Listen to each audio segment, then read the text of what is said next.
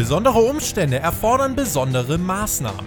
Wir diskutieren die Geistershow-Ansätze von WWE und AEW, wie das WrestleMania beeinflussen könnte und welche Auswirkungen WWEs Taping-Marathon mit sich bringt. Das und mehr hört ihr jetzt bei Hauptkampf.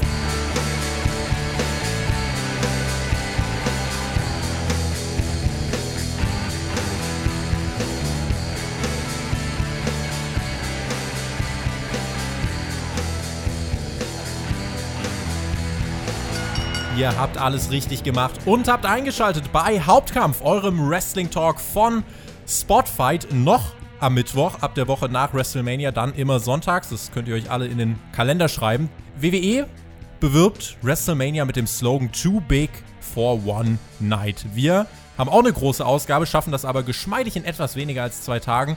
Wir beschäftigen uns mit dem aktuellen Geschehen in der Wrestling-Welt und das ist natürlich weiterhin geprägt von der sich ausbreitenden Corona-Pandemie. Wir sprechen darüber, wie WWE damit umgeht, wie AEW damit umgeht, welche Chancen das vielleicht auch für WrestleMania bietet und wie sinnvoll es ist, dass WWE gerade einen Taping-Marathon veranstaltet. Die Mania-Card ist ja auch betroffen von all dem. Vieles wird da auf den Kopf gestellt. Das und mehr wollen wir besprechen und das Wort wir, das verrät euch, dass ich nicht allein bin. Die Nachfrage war groß, deswegen stand er jetzt auch seit längerem ganz oben bei mir auf der Liste. Ich freue mich, dass es geklappt hat. Drei Buchstaben, JME in dieser Reihenfolge. Jens, grüß dich. Einen wunderschönen guten Tag. Es ist mir erneut eine Ehre, wieder äh, eingeladen worden. Bist du mittlerweile ins Homeoffice gewechselt? Ich habe bei dir jetzt die letzten Tage so ein bisschen mitgekriegt, äh, du, bist ja noch beschäftigt, aber gehst tatsächlich noch, oder bist einer der Menschen, die noch zur Arbeit fahren müssen. Ja, also ähm, bei uns ist es so, wir könnten, also die meisten könnten Homeoffice machen, nicht. Ich könnte auch Homeoffice machen. Ich war einer der ersten, die die technischen Voraussetzungen installiert haben. Ich habe sogar, sogar dabei geholfen, das technisch zu realisieren. Ähm, bin aber jetzt einer der wenigen, die immer noch dort antanzen, weil die Vorgesetzten der Meinung sind, dass irgendjemand in jeder Abteilung ja da sein muss. Und auf Nachfrage hieß es dann, naja, man kann ja mit dem Homeoffice äh, rotieren. Woraufhin sie von mir böse Blicke geerntet haben, weil das macht ja überhaupt gar keinen Sinn. Also die Idee ist ja so bescheuert, also dass es schon fast schreit. Aber mittlerweile sind wir so wenig auf Arbeit. Gut, dann mag es noch gehen und wir haben, halten alle fleißig Abstand und mal gucken. Äh, gut möglich, dass dann nächste Woche dann für mich Homeoffice angesagt ist und dann auch für einen längeren Zeitraum einfach mal gucken, wie es sich entwickelt. Und dann Immerhin noch soziale schauen. Kontakte in deinem Leben. Genau so sieht es aus. Wenn man alleine wohnt, ist das nicht so einfach. Ich habe ja lange in der WG gewohnt. Mittlerweile wohne ich allein in einer großen Wohnung. Äh, eigentlich wollte ich umziehen, jetzt zu diesem Zeitpunkt Ende März. Das ist alles irgendwie ziemlich in den Baum gegangen. Liebe Grüße an da, Olaf Bleich von Headlock, der gerade am Umziehen ja. ist. Das ist äh, im Moment wirklich eine richtige Kacksituation dann. Ja, also bei mir hat sich das jetzt ein bisschen raus verschoben. Mal gucken, vielleicht den nächsten Monat mal sehen. Ähm, ja, ich würde halt auch nur den ganzen Tag da alleine zu Hause sitzen und äh, mich freuen, dass Internet da ist, weil das mein einziger Kontakt zur Außenwelt wäre. Dementsprechend bin ich jetzt auch nicht so furchtbar traurig, zumindest jetzt im Moment noch, dass ich noch gehen kann. Es ist ja noch wenn man ein bisschen auf sich aufpasst, noch ein, ein handelbares Risiko, sagt man so. Wir werden im Laufe dieses Podcasts selbstverständlich eure Fragen beantworten. Heute wieder wirklich sehr, sehr viele. Das kann ich schon vorausgreifen. Ihr habt uns ja wirklich überflutet und es sind auch wirklich äh, einige sehr interessante Dinge dabei. Wir werden im Verlauf des Podcasts drauf eingehen, also dranbleiben. Lass uns einsteigen mit der grundlegenden Feststellung. Es sind jetzt zweifelsohne Umstände, mit denen keiner bisher irgendwie konfrontiert war. Jetzt, wenn wir auf den Wrestling-Mainstream schauen, betrifft das konkret AEW und WWE. AEW veranstaltet seit Oktober letzten Jahres TV-Shows. WWE seit über 25 Jahren. Ich habe letzte Woche bei Hauptkampf mit Alex Flöter darüber spekuliert, inwiefern diese jahrelange Erfahrung von WWE ein Vor- oder auch ein Nachteil sein kann. Und ich finde, was sich gezeigt hat, bei WWE nimmt man die Situation mit einer gewissen Sturköpfigkeit hin. Also man hat da zunächst wirklich erstmal so Wrestling-Shows produziert, wie man eben glaubt, dass Wrestling-Shows produziert werden müssen. Hast du das auch so empfunden?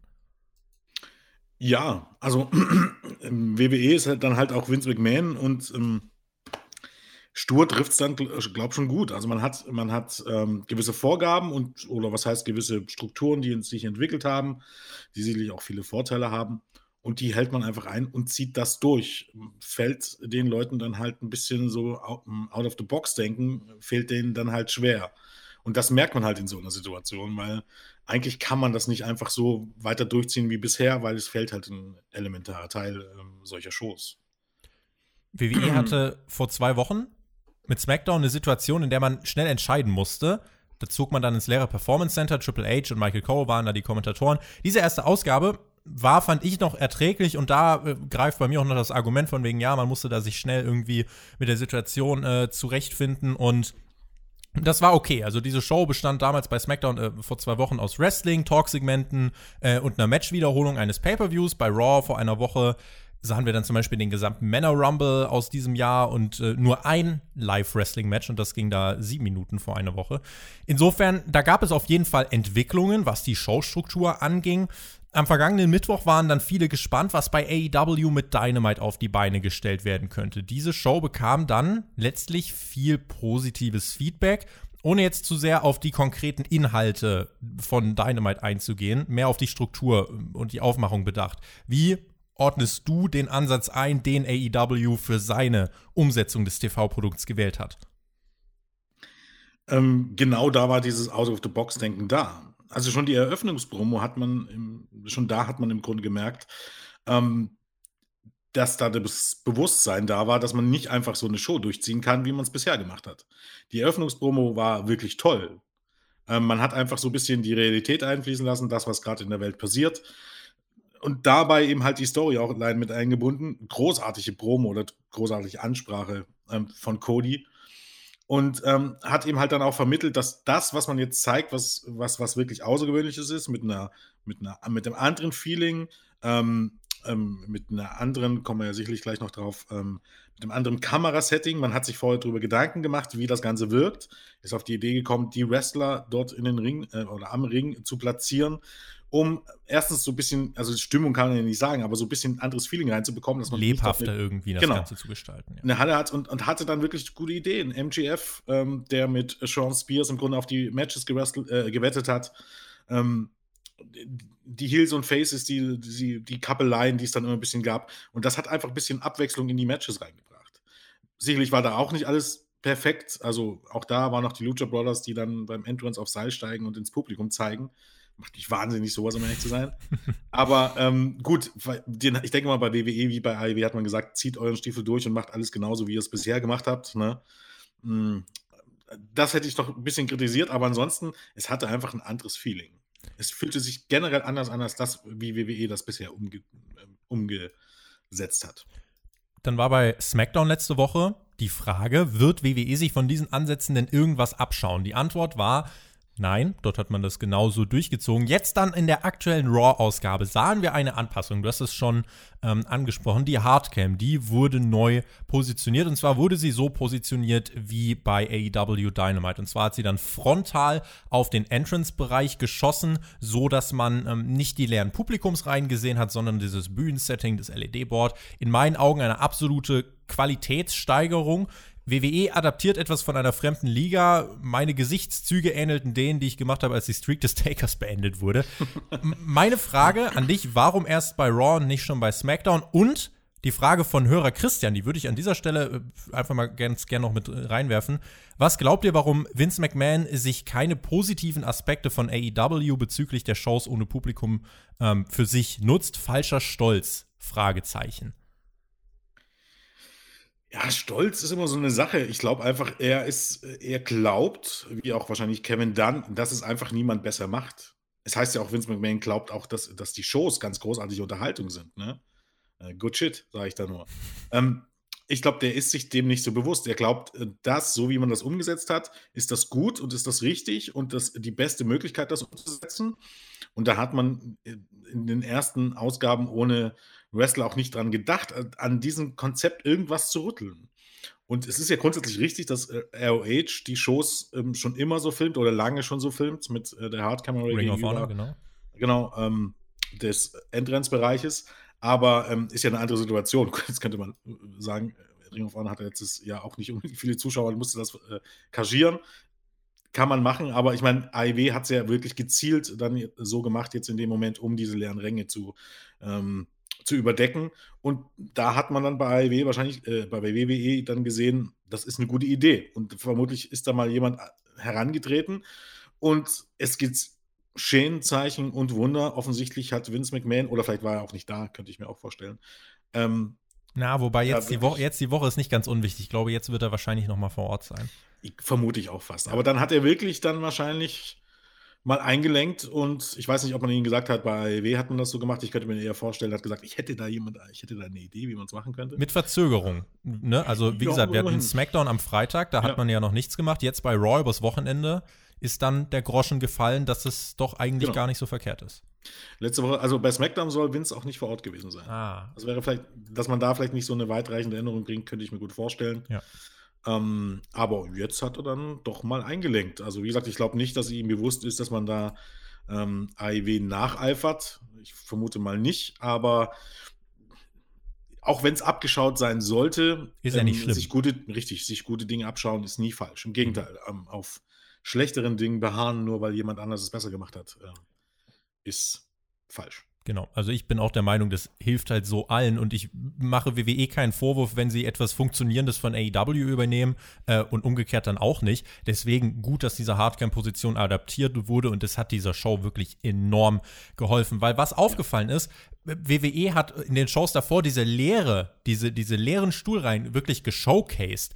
Und das bringt mich jetzt zu einem weiteren wichtigen Punkt. WrestleMania 36 findet am 4. und 5. April statt. Deine äh, Gedanken dazu können wir auch gleich noch aufgreifen, aber Mania findet statt, zweitägig nicht live, als ein Event, bei dem WWE mehr oder minder kommuniziert. Wir holen euch aus, dieser, aus diesem deprimierenden Alltag äh, heraus und lenken euch ab. Wir zeigen euch Entertainment. Und wir tun so, als wäre nichts gewesen, als passiert gerade nichts. Wir erwähnen auch gar nicht, warum die Dinge sind, wie sie sind. Wir acknowledgen auch nicht am Mikrofon, was die Umstände sind. Das ist so der Punkt, an dem mich diese Argumentation ein bisschen verliert, indem man nämlich auch diese Lehre so in den Mittelpunkt stellt und so tut, als wäre nichts, weist man, wie ich finde, maximal darauf hin, dass die Dinge eben nicht normal sind. Ähm, und indem man auch einfach weitermacht wie bisher, und das äh, bezieht sich jetzt dann mehr auf den, auf den Kommentar, auf Promos zum Beispiel, ähm, indem man da sowas einfließen lässt, äh, finde ich, dass da irgendwie maximal auffällt, wie deprimierend eigentlich die aktuelle Situation ist. Und das ist so mein Problem. Weil bei AW hat man sich, glaube ich, in der Produktion dazu entschieden, das mit der Hauptkamera beispielsweise, aber schon auch diese ganze Situation irgendwie mit einfließen zu lassen. Und gerade diese Anfangspromo ähm, hat das ja auch nochmal unter Beweis gestellt. Man blendet das nicht komplett aus. Jetzt ist natürlich die Frage, WrestleMania ist ein Event, bei dem wir hauptsächlich eigentlich Wrestling sehen werden. WWE hat jetzt den Weg gewählt, seine Wochenshows mit relativ wenig Wrestling zu füllen im Vergleich zu sonst. Kann das für WrestleMania mit diesem Umstand, weil WrestleMania ist eine Wrestling-Show, sollte es eigentlich sein, kann das dazu führen, dass diese Show komplett den Bach runtergeht oder wird WWE den Ansatz wählen und wird WrestleMania nicht zu einer Wrestling-Show machen? Ähm, sagen wir mal so, ich glaube, WWE wird hier gar nichts großartig übrig bleiben. Man hat wohl 16 Matches geplant, acht äh, für jeden Tag. Ähm, und mit was will man die. Also, man, man kann es auflockern und man wird es auflockern durch vielleicht ne, dieses, dieses, wie hat man es genannt, Boneyard-Match ähm, zwischen. Knochenhof-Match, ja, Mann. Genau, weil Graveyard ja im Moment äh, komisch wirkt. Aber mhm. ja, Bohnen ist okay. Naja, egal. Ähm, man wird es durch andere Locations ein bisschen auflockern können. Ähm, vielleicht wird es dann vielleicht mal das eine oder andere Match gehen, was eher dann gegen äh, Richtung Final Deletion geht. Ähm, John Cena gegen Ahnung. Fiend vielleicht. Oder so, ja, ja, genau. Also genau, ja, das würde sich anbieten. Ne?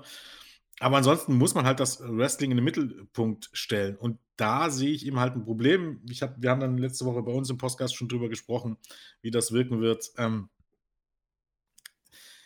WrestleMania ist eigentlich nicht Wrestling, oder? Also, ich weiß nicht, wie du das siehst. WrestleMania, WrestleMania hat seine Stärken in der großen Inszenierung, in ja. den großen Entrances, die großen Richtig. Momente, das Feuerwerk. Das sind die Stärken. Die fallen Richtig. weg. Danach kommt das Wrestling. Das fällt genau. weg. Also, Und jetzt hast du halt eine Wrestling-Show oder eine Show, wo der Schwerpunkt auf Wrestling liegt. Und jetzt hast du halt viele Probleme. Und zwar zum Beispiel ähm, die Tatsache, dass äh, ob ein Wrestler over ist oder nicht over ist, ist jetzt eigentlich noch wichtiger. Das heißt, für die Zuschauer zu Hause, für die sind halt diese, die sind die, die Zuschauerreaktion auch ein, ein, Teil des Feelings und, und ähm, ähm, wie, wie gut ein Match wirklich ist. Wenn die Fans in der Halle mitgehen, gehen die Zuschauer vor dem Bildschirm auch mit. Und das kann zum Knackpunkt werden. Wenn du ein Match siehst ohne Heat, und wo du dir denkst, keine Ahnung, Bobby Lashley gegen Alistair Black und wo du dir fragst, warum sollte mich das jetzt interessieren? Elias gegen Baron Corbin. Jetzt nimmst du mir gerade den Punkt. Also ich wollte jetzt gerade eigentlich sagen, äh, wenn die beiden jetzt noch so ein gutes Match auf die Beine stellen, ne? wenn wenn dich es eigentlich gar nicht so wirklich interessiert, wer gewinnt, ne? dann nimmt das sehr viel weg. Dann ist das eine Show, die, oder dann ist das ein Match, das du skippen kannst. Bei Baron Corbin gegen Elias, wenn wir jetzt mal ganz ehrlich sind, glaubt irgendjemand daran, dass das Match gut wird. Also dann, dann lieber singen und, aber na gut, das, ja, dann Elias singen und Baron Corbin kriegt dann die Katar über den Kopf. Ich glaube, da läuft man ja, fährt man besser damit. Ich es glaub, gibt, es gibt halt im Moment so ein paar Sachen, bei denen ich mir denke, warum genau muss es das auf eine, eine WrestleMania-Card schaffen? Äh, Alistair Black gegen Bobby Lashley ist jetzt die eine Sache, da kann man vielleicht argumentieren, okay, du willst Bobby Lashley äh, als Aufbaugegner für einen Alistair Black, der dann das Showcase bekommen soll, irgendwie auf die, auf die Card stellen, okay, aber so Matches wie Elias gegen, gegen ähm, Baron Corbin, äh, also, ne, das ist so, das ist so die Sache. Da weiß ich halt nicht, äh, also da, du hast einmal das Problem, WrestleMania verliert aufgrund der Umstände seinen, seinen Charme und dann bringst du ohne Not solche Matches auf die Karte, die eigentlich noch unterstreichen, ja, es ist eigentlich nur eine zweitägige Raw-Ausgabe, wenn man es jetzt böse formulieren ja. möchte. Ja. Na, ich glaube, es, es, ist noch nicht mal so viel anders eigentlich als sonst bei WrestleMania. Das Problem ist, all die Schwächen der Road to WrestleMania und von WrestleMania an sich der letzten Jahre äh, fallen dir jetzt kolossal vor die Füße. Und zwar der Punkt, dass es eben halt nicht irgendwie eine Show ist, auf, auf, die seit vielen, vielen Monaten hingearbeitet wird, die ein Höhepunkt von Storylines ist, sondern es ist eine Show, wo äh, Teilzeitworker und Legenden zurückkommen, wo viele Zuschauer vor Ort sind, bombastisch, Feuerwerk, äh, Trarä, ähm, wo alles das mit reinspielt, aber wo man jetzt nicht sagen kann, da hat man jetzt schon ein Jahr drauf hingearbeitet. Das ist ja überhaupt gar nicht der Fall. Das einzige Match, was letztes Jahr sich angedeutet hat, schon war ähm, Becky Lynch gegen Shayna Baszler. Und dann kannst du sagen, seit, äh, seit den Rumble ähm, Orton gegen Edge und McIntyre gegen Brock Lesnar, wobei das letztgenannte Match ja jetzt auch weit entfernt ist von innovativ. Aber es, also der, der ist der Aufbau, finde ich trotzdem, sowas ist dann noch in Ordnung. Royal Rumble nee, ist, ist, ist, in Ordnung. Basic. In Ordnung halt. ist es absolut, aber es ist jetzt nicht irgendwie so die super duper Storyline, ähm, ja. auf die jetzt super hingefiebert wird. Also ist jetzt nicht Gargano gegen Tommaso Ciampa vor zwei Jahren. Ne? Genau. Also das ist halt auch ein Punkt, den ich auch aufgreifen würde, dass es jetzt eben auch so ist, dass dir jetzt gerade auffällt, so richtig Mania-Programme. Also man muss wirklich sagen, Basler gegen, gegen ähm, gegen Becky, das ist so, na gut, mit Abstrichen, aber ja, das ist ein Mania-Programm und Edge gegen Orton, das ist definitiv hm. ein Mania-Programm und da merkst du es auch. Aber alle anderen Matches, ja, da, da wie gesagt, da merkt man es. Ja. ja. Das ist so ein bisschen das Problem. Genau, das ist das Problem. Na gut, kannst du noch Goldberg und so bringen. Ja, ist alles gut und schön. Goldberg gegen Roman Reigns ist leider, die Namen ja, aber alles, was dann jetzt davor vorgefallen ja. ist, ist eine, wie ich finde, nicht so tolle Idee weil das, äh, weil es ja auch wirklich, also es fehlt diese Road to WrestleMania. Also, äh, also gerade Goldberg gegen Roman Reigns und John Cena gegen The Fiend bestand daraus, äh, du, ich aufs Zeichen, WrestleMania-Zeichen zeigen, ja, geht klar, das war's. Das ist doch keine Storyline. Also, da gibt es ja bei New Japan mehr, mehr, mehr Stories als das hier, also wesentlich mehr Stories. Das soll jetzt nicht so klingen, als wenn es bei New Japan keine Stories gibt. Das ist ein anderes Fass. ähm, komplexer. Ähm, aber das ist ja gar nichts, wenn man es jetzt mal ganz ehrlich nimmt. Wenn ich nicht vorher schon Fan von irgendeinem von den beiden sind, gibt es keinen Grund, warum ich da jetzt irgendwie auf eine Story mit, mitfiebern soll oder hinfiebern soll, weil es keine gibt. Es bleibt also nur noch das Match an sich. Und da muss es mich dann interessieren, wer gewinnt oder wer nicht gewinnt. Wenn das wegfällt, weil mir ein Charakter egal ist oder weiß ich was nicht warum, na dann ist das, ist das ein, ein Wegwerfmatch quasi. Und so fühlt sich WrestleMania halt ein bisschen an. Das ist unfair, weil man, äh, es trifft halt WWE jetzt auch viel härter als AEW im Moment, weil man halt in der, eigentlich in der wichtigsten Phase des Jahres ist. Absolut. Aber es fühlt, sich, es fühlt sich falsch an. Also, wenn WrestleMania nicht mehr die große bombastische Show ist, was ist dann WrestleMania oder so wie es in den letzten Jahren gelaufen ist, dann dieses Jahr wirklich noch. Also jetzt machen, machen wir mal an dem Punkt weiter, bevor wir jetzt gleich über WrestleMania reden. Vielleicht eine Sache, die jetzt am Dienstag äh, noch äh, bekannt geworden ist. Mania findet ja statt, NXT Takeover nicht. Bei NXT Takeover wird es so sein, dass die äh, Matches, die, die stattfinden sollten ursprünglich, die werden jetzt dann in Weeklies ausgetragen. Was aber auch einfach den Hintergrund hat, wenn ich äh, beispielsweise an Matches wie Walter gegen ähm, Finn Balor denke. Wie soll Walter gerade nach dort kommen? Oder die Browserweights, wie soll Pete dann gerade in die Staaten kommen? Also das sind so Sachen, da kann ich schon nachvollziehen nachvollziehen, ähm, warum man da jetzt gesagt hat, Takeover findet nicht ähm, statt. Die Tatsache, dass man jetzt die Matches ähm, einfach in den, in den Wochenshows mit rausballert. Ich weiß nicht, wie es dir geht. Bei mir hat sich so ein bisschen ähm, der, das, das Gefühl eingeschlichen. Das ist so ein bisschen dieses B-Plus-Treatment. Also Takeover wird einfach ausfallen gelassen und wir ballern es in den Wochenshows raus. Jetzt sagen natürlich einige, ja, was soll man denn auch machen? Ich würde darauf antworten, ja, warum bekommt Takeover dann nicht trotzdem ein eigenes Empty Arena Event? Und die Paarung, die du aufgebaut hast, ähm, gibst du quasi in der, in der Wochenshow weg. Das jetzt vielleicht einfach noch eine Einordnung von dir wert. Takeover fällt aus, WrestleMania nicht. Ja, schwer zu sagen, ist halt alles Spekulation. Also grundsätzlich, man könnte so ein Event bringen, Empty Arena äh, Event, würde Sinn machen. Ähm, aber vielleicht kann man es aus, aus business-technisch sehen, ist es notwendig, bringt es irgendwie mehr Network-Abonnenten, weiß ich nicht, ob das bei Mania dann noch zusätzlich zieht. Ähm, eine Theorie wäre, und das ist jetzt nur hochspekulativ, ähm, du hast was, was du AEW am Mittwoch entgegensetzen kannst. Weil du Paarungen hast, denen halt wirklich eine Geschichte zugrunde liegt, die ja. an so einem Mania-Wochenende hätte auserzählt werden können, das stimmt. Richtig. Ansonsten, ihr NXT jetzt vielleicht ein bisschen leichter gehabt mit den Matches, weil die, die Fanbase da eher ein bisschen drauf hinfiebert. Ähm, eine richtige Begründung habe ich dafür auch nicht. Terminprobleme können es nicht sein, wenn alles aufgezeichnet wird. Ich habe auch nichts gehört oder gelesen, warum das jetzt so ist. Nur, dass es so sein soll. Ähm, ja, ich weiß es nicht, keine Ahnung. Zumal die Matches ja, wenn man die aufzeichnen müsste, müsste man die eigentlich auch jetzt aufzeichnen irgendwie, weil ja. wer ab weiß, 1. was Ab 1. Ist, ne? April ne? äh, sollen die ausgestrahlt werden. Es klang aber so, als würden jetzt noch nicht alle auf einmal ausgestrahlt werden. Äh, und NXT wird getaped in der Full Sale für diese und für nächste Woche. Das heißt, wahrscheinlich so ein oder zwei Takeover-Matches wird man jetzt wohl mit aufzeichnen. Äh, für die NXT-Ausgabe dann ab dem 8. April müsste man aber noch mal neue Tapings dann ansetzen. Ja, und also die Idee jetzt dahinter, auch da werden wir wahrscheinlich noch mal zu sprechen drüber, ist ja eher, dass du jetzt alles erstmal im Kasten hast, weil niemand weiß, wie es sich in den nächsten zwei Wochen entwickelt.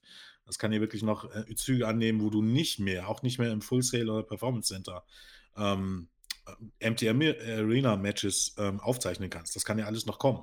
Und jetzt hätte WWE erstmal alles im Kasten und was dann im April wird, also ich sehe noch nicht kommen, dass das dann einfach so weitergeht wie jetzt im Moment. Kann genauso gut sein, dass du dann nur Wiederholen bring, Wiederholung bringen kannst. Also ich bin fast der Meinung, wenn, müsste man es jetzt irgendwie aufzeichnen. Bevor wir den Punkt aufgreifen, würde ich ähm, noch gern äh, jetzt über äh, WrestleMania äh, sprechen. Das Event findet, wie gesagt, statt und ähm, was man häufig liest, ist, ist die Argumentation. Aus Story-Sicht äh, ist eine Verschiebung gar nicht möglich. Ähm, das, ist, das, würde, das funktioniert nicht und äh, deswegen mu muss man, bevor man die Geschichten irgendwie es nicht schafft, die bis irgendwann wieder warm zu halten, wenn denn veranstaltet wird, muss man das doch jetzt machen. Ja, wir und auch WWE-Offizielle wissen nicht, wann man wieder vor Publikum veranstalten kann. Vielleicht erst nächstes Jahr, vielleicht in drei Monaten, wir wissen es nicht. Aber wäre eine Verschiebung der großen Matches, der Storylines auf die nächste Publikumsgroßveranstaltung mit den jetzigen Paarungen möglich gewesen, deiner Meinung nach? Vielleicht. Also ich, ich sehe es ähm, einmal aus Fansicht und einmal aus Business-Sicht. Aus Business-Sicht ist es verdammt schwierig, so eine Show zu verschieben. Erstens, weil wann wirst du äh, wieder in der Lage sein, so eine Halle zu buchen? Wenn, dann musst du es jetzt buchen. Ähm, steckst da wieder Geld rein, also so eine Absage kostet ja auch durchaus Geld, verkaufst wieder Tickets etc. pp. Und ob das Ding dann im Juni stattfinden kann, was ja die Idee war, dass irgendwie im Juni das über die Bühne geht, das weiß im Moment überhaupt niemand. Das heißt, was man jetzt macht, ist eigentlich nur, ist einfach hinter sich bringen. Ne? Das einfach jetzt noch zu bringen. Rein finanziell gibt es, also jetzt hast du nur schon, äh, keine Ahnung, zig Millionen an Ticket, äh, Tickets, ähm, Ticketeinnahmen im Grunde verspielt, äh, Merchandise-Einnahmen, äh, ist alles Geschichte. Ähm, Pay-Per-View-Buys, das wird, wird das Kraut nicht fett machen. Du hast halt das, das, das WWE-Network, was jetzt noch einigermaßen am Laufen gehalten werden muss. Wo ich mich jetzt Versuch fragen, wo ich mich frage, behalte, behalte einen Punkt im Hinterkopf. Ja. Ähm, das Network, jetzt äh, habe ich, hab ich oft gelesen, ja, es müsste doch jetzt ein, ein riesiger, äh, ein riesiger Zuspruch für das Network kommen, weil alle 80.000, die im Stadion sitzen sollten, 60.000, die werden sich doch jetzt das Network holen. Ich glaube, was man in der Rechnung jetzt nicht vergessen darf, viele Amerikaner werden jetzt finanziell ganz behutsam wählen müssen, was können sie sich leisten und was nicht. Und ich kann mir vorstellen, dass es einige geben wird, zumal ich jetzt doch mich mal aus dem Fenster lehne und sage, die Wrestling-Fanbase ist jetzt nicht die äh, aus der High Society, die äh, da irgendwie das Geld aus den, aus den Ohren rauskommt. Da werden viele in Amerika jetzt sagen, okay, diese 10 Dollar fürs Network sind bei mir jetzt erstmal nicht mehr drin. Und ich kann mir vorstellen, dass man da tatsächlich auch viele Abonnenten möglicherweise verliert. Ist so. Also bin ich der Meinung, dass, dass ähm, Mania ist das Einzige, was man jetzt irgendwie noch, noch entgegensetzen kann. Und ansonsten hast du jetzt auch nicht wirklich viel neuen Content. Und den Content, den du, den du hast, der ist halt immer so ein bisschen, der wirkt halt falsch irgendwie. Der ist, das heißt nicht, dass es schlecht ist, er wirkt halt falsch, weil es ohne Zuschauer ist. Es fehlt irgendwie ein bisschen was. Und ähm, man muss dazu, bei 80.000 sind viele in Begleitung und so weiter. Äh, ich würde davon ausgehen, 80 Prozent haben das WWE-Network längst. Also ähm, das werden nicht die Leute sein, die danach dazukommen, weil Mania ist natürlich irgendwie eine ähm, Hardcore-Fan-Angelegenheit. Die, die meisten haben das Network dort schon, äh, auf die solltest du nicht zählen. Ähm, also ich glaube nicht, dass, dass sich da in den Sachen Abo Abonnements äh, viel tun wird, um ehrlich zu sein. Also ich glaube, da eher wird es zurückgehen, wie du nämlich schon sagst. Es werden viele ihr Geld jetzt zusammenhalten müssen und WWE wird da nicht ganz oben stehen. Ähm, aber auch da, das ist alles, das ist alles irgendwie geraten im Moment. Also das weiß, glaube keiner so richtig, ähm, was dann bei den nächsten Quartalszahlen kommt. Das sind alles nur Vermutungen. Also was die Leute machen und wie, wie Mania jetzt angenommen wird, vielleicht wird es auch ein Riesenerfolg für das WWE-Network. Für den nächsten Quartalsbericht können wir uns ja wieder verabreden, wenn du möchtest. Können wir gerne machen, ja. Das, wird, das, ist sicherlich wieder sehr interessant, ja. Sehr gut. Lass mich den Punkt aufgreifen. Vielleicht fällt dir jetzt auch gleich, weil ich dich gerade rausgerissen habe, pardon, aber es, ich musste den Punkt gerade aussprechen mit dem Network. Ja. Ähm, mein, mein, Punkt vielleicht jetzt gerade noch zu, zu Mania und äh, ob man es verschieben möchte. Du hast ja jetzt gerade schon diese Business-Sicht angesprochen und es gibt ja auch durchaus noch diese äh, Fansicht, die kannst du sicherlich gleich auch nochmal ausführen. Vielleicht führe ich die auch gerade aus. Ähm, weil in meinem Kopf existiert jetzt gerade so diese, diese, das Gedankenkarussell, diese erste Wrestling-Show, die wieder mit Publikum stattfinden wird. Holy smokes, werden die Leute heiß darauf sein, Wrestling wieder zu sehen. Also, weil die, die sich dafür ein Ticket kaufen, die wollen da auch wirklich alles geben. Die Lebensfreude wird, wenn dieser ganze Kram hier vorbei ist, explodieren. Und der erste Pay-Per-View mit Publikum, lass ihn in einem Stadion stattfinden, lass das ganze WrestleMania als Banner groß überall, äh, lass das überall stehen und ähm, dann werden die Menschen es feiern. Und dann lechzen sie nach diesem Live-Wrestling. Drew McIntyre, einfach mal als Beispiel, sein Titelgewinn gegen Brock Lesnar. Zehntausende würden ausrasten. Es wäre einer der denkwürdigsten Titelwechsel, einer der denkwürdigsten Pops, die es in der WWE-Geschichte jemals gab. All das, egal ob das in zwei Monaten oder nächstes Jahr stattfindet, wäre meiner Ansicht nach besser gewesen und es wäre möglich gewesen, diese Momente, finde ich, zu konservieren. Lass die Contender zum Beispiel ihre Spots bis zur Austragung von Mania konstant verteidigen, Tape Raw und SmackDown im Vier-Wochen-Rhythmus, dann kannst du dir detailliert einen Plan zurechtlegen, bist strukturiert, aber noch flexibel genug, um möglicherweise zu justieren. Und dann bring die großen Momente vor Publikum, kreiere neue Stars vor Publikum, weil ich bin mir sicher, diese WrestleMania jetzt wird keine neuen Stars kreieren. Nein, wird sie nicht. Also grundsätzlich würde ich erstmal sagen, ist so, weil das, das spielt da aus Fansicht auch rein. Äh, wesentlich besser wäre es, äh, eigentlich wesentlich besser wäre es sogar, das ist, klingt jetzt auch hart, aber alles auf Eis zu legen, Wiederholung auszustrahlen und warten, bis bis es wieder besser wird, äh, weil einfach, es fühlt sich einfach nicht richtig an, so wie das jetzt im Moment läuft, gerade auf der Road to WrestleMania. WrestleMania wird sich komisch anfühlen und ähm, darauf zu warten, bis man wieder Shows live veranstalten kann, dass äh, gerade Mania vielleicht als erste Show, die dann wirklich wieder auf großer Bühne stattfindet, ähm, wären Selbstläufe. Dann müsste, also selbst wenn dann die Stories nicht so groß wären, das wäre, was die Publikumsreaktion die Leute angeht. wollen Live-Wrestling. Genau, Genau, und was, was das Spotlight angeht, wäre das ein absoluter Selbstläufer. Also besser kann es nicht laufen. Ne, das widerspricht eben halt dann ein bisschen eben halt dieser, dieser Business-Sicht, dass es dann nicht ganz so einfach ist, aber aus Fansicht absolut, hundertprozentig bin ich da ganz bei dir, würde ich sogar un, un, unterschreiben, dass man da nichts falsch machen kann und genau so sollte es in einer perfekten Welt auch laufen. Äh, ich musste ein bisschen schmulzen, als du gesagt hast, müsste man jetzt halt vier Wochen vorplanen. Ja, gut. Ja, jetzt, jetzt, WWE jetzt nicht mehr so. Ähm, jetzt hat man sich ja an dieses Taping-Konzept so ein bisschen wieder rangetraut. Das, das, stimmt natürlich. Also jetzt ist es dann auch relativ einfach. Die Frage ist halt auch immer ein bisschen, ob das, was du jetzt bringst, ob das wirklich so entscheidend ist, ob die Ratings nicht wahrscheinlich immer alle blei gleich bleiben würden, wenn du das auch ein bisschen streckst und so weiter und dieses, diese, diese, diese, also dieses Impact Lucha Underground Konzept jetzt aufnimmst und einfach von Woche zu Woche buchst in dem Fall, ohne jetzt erstmal für den Moment auf irgendeine große Veranstaltung hinzuarbeiten und wenn es dann abzusehen ist, dass die große Show kommt, dann eben halt dann versuchst wieder Fahrt aufzunehmen, also dass du jetzt so eine Übergangsphase im Grunde irgendwie schaffst, ohne dass es wie eine Übergangsphase wirkt. Ne? Eben halt zum Beispiel mit der Möglichkeit, dass die Contender ihren, äh, ihren Spot verteidigen, etc. Ähm, das wäre schon möglich, aber aus irgendeinem Grund ist man halt diesen Weg nicht gegangen. Ich kann mir eben halt nur vorstellen, dass es daran liegt, dass absolut die Planungssicherheit fehlt. Weil, ähm, wir sollten halt auch optimistisch sein, ist immer eine super Sache, auch wenn es mir immer ein bisschen schwer fällt. Aber wir sollten jetzt auch nicht zu optimistisch sein. Und wenn du ein Business betreibst, kannst du nicht zu optimistisch sein, zumindest nicht nach außen hin schon nach innen muss es halt auch ein bisschen konservativ sehen. Gerade beim Aktienunternehmen, ja. Eben.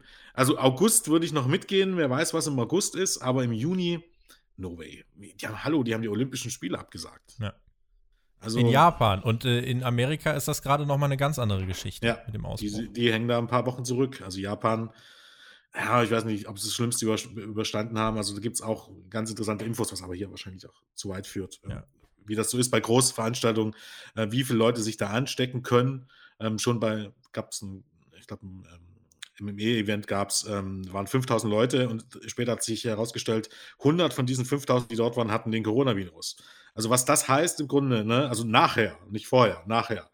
Wie sich das ausbreiten kann, ist halt so eine Sache. Also du kannst so ein großes Event, du musst das äh, dann wirklich irgendwann in die Zukunft legen und da ist absolut ungewiss, ob das stattfinden kann, weil du musst jetzt die Halle buchen, du musst wieder die Tickets absetzen und wenn das nicht stattfindet, dann nimmst du die Tickets wieder zurück. Die, die Zuschauer müssten ihr, wieder ihre Flüge buchen und wenn nicht, dann geht das wieder zurück. Das ist ja, das ist ja eine weltweite Veranstaltung. Die Leute kommen aus der ganzen Welt dorthin. Da ist das mit dem Verschieben, eine Raw-Ausgabe könnte man verschieben, ein BPPU auch. Mania, ich verstehe schon irgendwie, dass es nicht ganz so einfach zumindest ist. Und da muss Leider. man vielleicht an dieser Stelle auch für WWE so die Lanze brechen. Ähm, dass es ja trotzdem der, der, der Approach, den sie haben, ist halt schon, finde ich, aller Ehren wert, dass man dann jetzt trotzdem sagt, okay, wir ziehen durch und wir, alles, was wir hier sagen, sagt sich halt viel leichter, als es in der Umsetzung ist. Also das muss man halt definitiv jetzt zur Einordnung noch erwähnen. Alles, was wir hier sagen, wir sitzen hier vor unserem PC äh, irgendwo in Deutschland, ähm, wo ja doch irgendwie alles so halbwegs äh, unter Kontrolle scheint. In Amerika ist halt wirklich die Sache noch viel weniger vorherzusehen. Und äh, da muss man WWE, finde ich, dann auch trotzdem wieder ein Stück weit in Schutz nehmen, weil einige werden jetzt natürlich in die komplette äh, Schussrichtung gehen und werden sagen, so, WWE hier, wie könnt ihr nur und werden da richtig drauf einkloppen. Das ist, finde ich, auch komplett der falsche Weg, aber man sollte diese Entscheidung differenziert einordnen. Es gibt diesen Business-Standpoint, den wir jetzt äh, angesprochen haben, und es gibt eben diesen, diesen Fan-Standpunkt, wie es in der idealistischen Welt aussehen könnte. Aber ich glaube, von Idealzustand sind wir halt im Moment weit weg. Dem ist leider so, ja. Also Vorwürfe kann man hier wirklich im Moment keine machen. Also soll, davon sollte man absehen. Es gibt immer zwei Sichtweisen, die man drehen kann. Man kann sagen, toll, was WWE macht. Man kann sagen, so ein Mist, was WWE macht, kann man immer drehen und wenden, wie es will. Aber das ist, das ist, glaube ich, auch im Moment alles ein bisschen mühselig, weil ähm, es gibt da nicht die Meinung und es gibt nicht die Richtung und es spielt eigentlich auch im Moment äh, äh, bei so vielen Sachen, die jetzt eben halt auf der Welt gerade, was auf die Welt gerade einprasselt, wo wir alle zusammen drin stecken, ob wir das wollen oder nicht, jedes Land, ähm, gibt es da gerade auch Wichtigeres, als ob äh, WWE, welche, welchen Gedankengang dahinter WWE wirklich steckt. Ne? Das kann man aus beiden Richtungen sehen und vielleicht sollte man es einfach mal aus der positiven Sicht dann noch sehen. Genau, machen wir das Beste draus. Eine andere Sache, ähm, WWE hat einen Deal mit ESPN abgeschlossen und zwar werden da jetzt in den nächsten Tagen alte WrestleManias gezeigt. Ähm, da hat man jetzt zuletzt WrestleMania 30 ausgestrahlt. Das haben 800.000 Leute verfolgt bei ESPN, dem TV-Sender. Äh, 0,31 in der Hauptdemografie als äh, Rating. Durchaus ein Erfolg. Das war die höchste Zahl für eine Sendung bei ESPN an diesem Tag.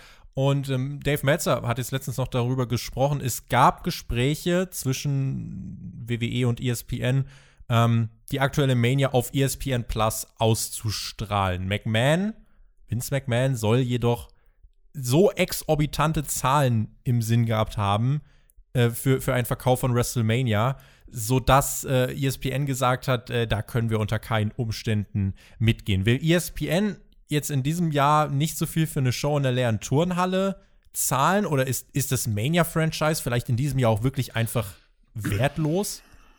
Na, wertlos ist es nicht. Also Wert hat es sicherlich schon, aber es hat nicht so viel Wert wie in anderen Jahren. Also äh, sei es eben halt der Krise an sich, wie, wie wir es schon angesprochen haben, dass die Amerikaner auch ein bisschen auf ihr Geld achten, dass es nicht einfach nicht die gleiche Mania sein wird jetzt im Moment. Wenn für ESPN wäre es dann wahrscheinlich wertvoller gewesen, wenn man wirklich die Show verschoben hätte, denke ich mal. Aber es ist halt das Geld auch an sich. Ich glaube, auch bei ESPN muss man sehen, wenn es heißt, der wollte mehr haben als das, was die UFC bekommt. Ich weiß ja nicht, was man denen genau anbieten wollte.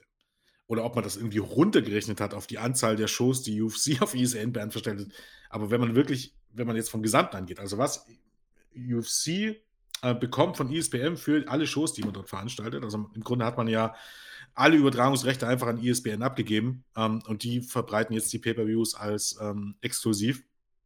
Das ist ja absoluter Wahnsinn. Also das ist, das ist WrestleMania am Ende des Tages einfach nicht wert. Das muss man einfach mal so sagen. Das sieht man nämlich am WWE Network, dass es das nicht wert ist. Es sei denn, du könntest sagen, ähm, bei ESPN läuft es ja so, du bezahlst 5 Dollar, ne, dann hast du diesen Streaming-Service, da hast du aber nicht die Pay-Per-Views mit dabei, sondern du bezahlst dann nochmal 60 Dollar für die Pay-Per-Views. Ich bezweifle, dass ähm, eine Million Leute sich ESPN für 5 Dollar holen oder zusätzlich und dann für 60 Euro diesen Pay-Per-View noch kaufen. Und selbst dann hättest du wahrscheinlich noch nicht mal die Summen über das Jahr eingerechnet, ähm, ähm, da drin, die da WWE aufruft. Also ich weiß nicht, ob dann Vince McMahon dann doch glaubt, dass dieses Business irgendwie, dieses Streaming-Business äh, auf unbegrenzten Geldreserven sitzt. Also ich, ich kann es mir fast irgendwie nicht vorstellen, dass das wirklich so gemeint sein soll. Also zumal es eben bei allen Respekt, Royal Rumble, SummerSlam, was dann noch von den, von den anderen PPUs kommt, haben einfach nicht im Ansatz das Standing von WrestleMania. Und wie viele Leute jetzt wirklich schon ESPN Plus haben, ähm, die auch WrestleMania kaufen würden, weiß ja auch kein Mensch. Also das ist, das war schon ein bisschen emotioniert, glaube was es davon, was der gute Vince da gefordert hat. Jetzt hat sich WWE dazu entschieden, seine Shows, auch WrestleMania, aufzuzeichnen. Damit will man jetzt offensichtlich auch umgehen, dass natürlich die Produktion dann irgendwie nicht mehr irgendwann möglich ist und das Event ganz ins Wasser fallen muss. US-Präsident Trump hat ja auf einer PK am Montagabend ähm, im Weißen Haus nochmal klargemacht, sowas wie Flughafenschließung wird es nicht geben. Also Es ist auch äh, relativ gesichert, dass dann jetzt äh, in dieser Woche, wenn ihr Hauptkampf jetzt am Mittwoch hört, heute alle gut nach Orlando kommen, wo ja äh, der Großteil, nicht alles, aber der Großteil von WrestleMania Tag 1 ähm, aufgezeichnet wird. Morgen am Donnerstag folgt dann das Taping für Tag 2. Ein Vorteil dieser Tapings, weil auch äh, Raw und SmackDown werden bis dahin ähm, aufgezeichnet. Es wird äh, auch die Raw After Mania schon aufgezeichnet. Die ist, wenn ihr das hier hört, schon im Kasten. Ein großer Vorteil, den haben wir jetzt schon angesprochen, Vince McMahon wird es nicht schaffen, in diesen zwei, drei Wochen äh, jetzt nochmal irgendwie was ähm, umzuwerfen. Also was im Kasten ist, das ist im Kasten. Das ist ja generell ein Vorteil von aufgezeichneten Shows. Siehst du weitere Vorteile, die sich für WWE durch diese Tapings ergeben oder siehst du vielleicht auch mehr Nachteile?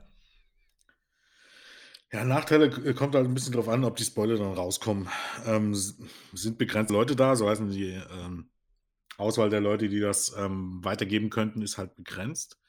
Wandert Aber, allerdings auch in den Schnitt und so weiter und so fort. Mh, da, also richtig, deswegen, ich bin also, so kein Freund davon zu sagen, es beschränkt sich nur auf die Leute, die vor Ort sind. Also nee, nee, nee, das, das, nicht, aber die Anzahl ist halt deutlich kleiner als, keine Ahnung. Ähm, genau. Bei den großen TPX mit Zuschauern, wo es meistens von Fans Absolut. Ähm, es hat einen Vorteil, der eher einen traurigen Hintergrund hat, und zwar, dass du davon ausgehen musst, dass irgendjemand bei WWE mal positiv getestet wird. Und wenn das jetzt in dem Zeitraum zwischen jetzt und WrestleMania äh, passiert, dann wird es das wohl gewesen sein mit WrestleMania. Zumindest wenn man das Ganze ein bisschen ernst nimmt und nicht irgendwie versucht, um den Tisch zu kehren. Ähm, wenn da jemand von den Leuten, die in die Produktion oder ähm, auch in, das, ähm, in, in, in, die Shows direkt, also als Performer involviert sind, positiv getestet wird auf das Coronavirus, dann sind die in alle in Quarantäne. Bye bye WrestleMania. Und das geht, dem geht man jetzt erstmal aus dem Weg. Ähm, und das halte ich auch für eine kluge Entscheidung, um ehrlich zu sein. Ähm, als dass man jetzt irgendwie jede Woche diese zwei oder drei Shows bringt und ihm halt dann wirklich Gefahr läuft. Irgendwann ist, ist eine Frage der Zeit. Das ist nun mal, machen wir uns nichts vor. Äh, es ist eine Frage der Zeit, bis irgendjemand ähm, positiv getestet wird. Das ist der Vorteil. Ähm, jetzt rein showtechnisch es passiert ja jetzt so Storyline-mäßig jetzt nicht mehr so viel, wenn man jetzt mal ehrlich ist. Auch in den letzten beiden Wochen schon nicht. Also, dass das jetzt so High-Notch, spannungsgeladene Storylines sind, die äh, lange, lange durchdacht sind oder so. Das, sind wir ehrlich, ist es ja jetzt nicht. Wenn man zwei also Stunden seiner Wochenshow mit zum Beispiel einem Royal Rumble Replay füllt und eine Stunde nur für alles andere reserviert, zeugt das zumindest nicht davon, dass da jetzt noch viel vorangetrieben werden müsste. Nee, und, und das ist ja auch jetzt nicht so, dass, dass, wie gesagt, dass da so wirklich so Schwerpunkt reingelegt wird, so auf Details geachtet wird, so, keine Ahnung, Ghetto-Booking wie bei New Japan. Jedes Detail ist irgendwie wichtig. Ist ja nicht. Also, das ist müsste mir mal jemand erklären, warum AJ Styles gegen Undertaker jetzt ein Boneyard-Match ist. Gibt es dafür irgendwie einen größeren Grund, außer einfach, ja, ist jetzt halt so. Ne? Also soll heißen, dass jetzt Vince noch viel um den Haufen geholfen hat, weiß ich nicht. Und es werden ja jetzt schon, wenn wir jetzt ehrlich sind, ein paar Matches auf die Karte geklatscht, um, um das Ganze zu füllen, die jetzt nicht so WrestleMania-Feeling versprühen. Ich weiß nicht, ob das jetzt wirklich ein Vorteil ist, weil was will er noch großartig ändern, eigentlich, in der aktuellen Situation. Moritz hat uns gefragt, glaubt ihr, dass die Qualität der Matches durch die Tapings zunimmt? Er schreibt, ich bin eigentlich fest davon überzeugt, dass es der richtige Schritt war, dass wenn man schon WrestleMania unbedingt bringen möchte, dann nicht äh, das Ganze live sendet, sondern Tapings davon aufnimmt und dafür ein klar durchstrukturiertes Match, das von der Produktion nochmal besser sein kann, äh, liefert. Oder sehe ich das falsch? Sieht Moritz das falsch? Oder ist das auch ein Vorteil für die Matchqualität? Du hast ja schon angesprochen, wenn das Ganze in den Schnitt geht, vermutlich schon. Also gerade vielleicht die Matches, die außerhalb der Arena irgendwie stattfinden, die kann man dann ganz gut zusammenschneiden. Also denen kann man wahrscheinlich auch so ein cineastisches Feeling sogar geben, wenn man möchte, was echt cool wäre, muss man schon sagen. Ähm, da ja, man könnte Botches rausschneiden, ähm, man kann Längen rausschneiden, wenn man wirklich mal welche hat. Ähm, das kann ein Vorteil sein. Problem ist da auch wieder, ähm, die Wrestler oder viele der Worker, die dort sind, könnten die da eine ganz andere Abwechslung reinbringen, könnten die dafür sorgen, dass jedes Match irgendwie anders wird, ähm, ein ganz eigenes Feeling hat. Ja, könnten viele der Leute. Ich rede jetzt nicht von Baron Corbin gegen Elias, aber ne, es gibt viele Leute, die sind, waren auf der ganzen Welt unterwegs oder machen das schon so lange, die könnten das. Aber ähm, es ist halt immer noch WWE und da sind wir wieder beim Thema bisschen vom Anfang. Da gibt es eingefahrene Strukturen bei WWE hat man eine Vorstellung davon, wie so ein Match aussehen soll und dann hat verdammt nochmal jedes Match so auszusehen. Und ob man da aus seiner Haut kann, weiß ich halt nicht. Das heißt nicht, dass die Matches schlecht sind, aber was jetzt die Match-Stories angeht, also wirklich diese, diese Tiefe, das, ähm, das fehlt halt bei WWE und das, das Wrestling ist trotzdem sehr gut, so, so gut vielleicht wie noch nie im, im Gesamten gesehen, aber dieses, diese Tiefe, was Storylines und Abwechslung angeht, die fehlt halt einfach. Ähm, und zwar bei Design, wenn man ehrlich ist, weil WWE das so will. WWE ist halt, hat, hat ne, seine Backförmchen und aus den Backförmchen bricht bitteschön niemand aus. Und ich weiß nicht, ob man das über den Haufen wirbt. Ich, ich kann es fast nicht glauben. Ich würde es mir wünschen, aber ich glaube es fast nicht. Eine Match-Story allein im Grundsatz kann man auch nicht durch die Postproduktion herzaubern. Das, das stimmt, da, ich, da wäre ich dann auch bei dir. Wir haben noch eine, eine, andere Hörerfrage von äh, Benny, der hat uns nämlich gefragt, glaubt ihr, dass sich aufgrund der aktuellen Situation Matchausgänge bei Mania verändert haben? Beispielsweise könnte man sich von Seiten der WWE doch dafür entscheiden, Lesnar gegen McIntyre gewinnen zu lassen und die Fehde dann weiterlaufen zu lassen, um McIntyre gegebenenfalls beim SummerSlam den Sieg vor Publikum zu geben. Be bevor ich dich zu Wort kommen lasse, es gab ja schon Veränderungen. Dana Brooke wird nicht auf der WrestleMania-Card stehen. Sie ist in Quarantäne. Rey Mysterio wird auch nicht auf der WrestleMania-Card stehen. Auch er in Quarantäne.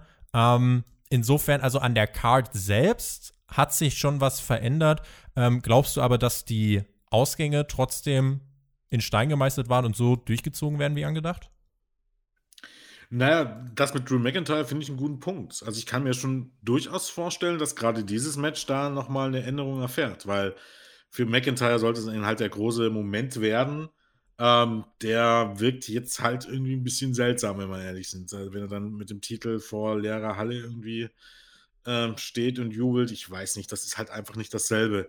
Ich könnte mir schon vorstellen, dass man das jetzt rauszieht, wobei äh, bis wann gewinnen halt zu lassen, das ist halt auch boah, ja.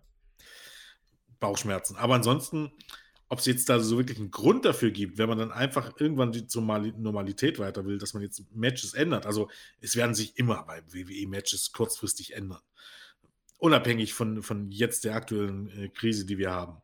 Aber ich weiß nicht, ob die Corona-Krise jetzt wirklich zu, zu Änderungen der, der Booking-Pläne führt. Ähm, möglich wäre es aber durchaus. Aber ich habe noch nichts gehört dergleichen. Ich weiß es jetzt auch nicht, irgendwie, was das konkret sein könnte. Sinn wird es aber zum Beispiel gerade im Beispiel von McIntyre auf alle Fälle machen. Ja.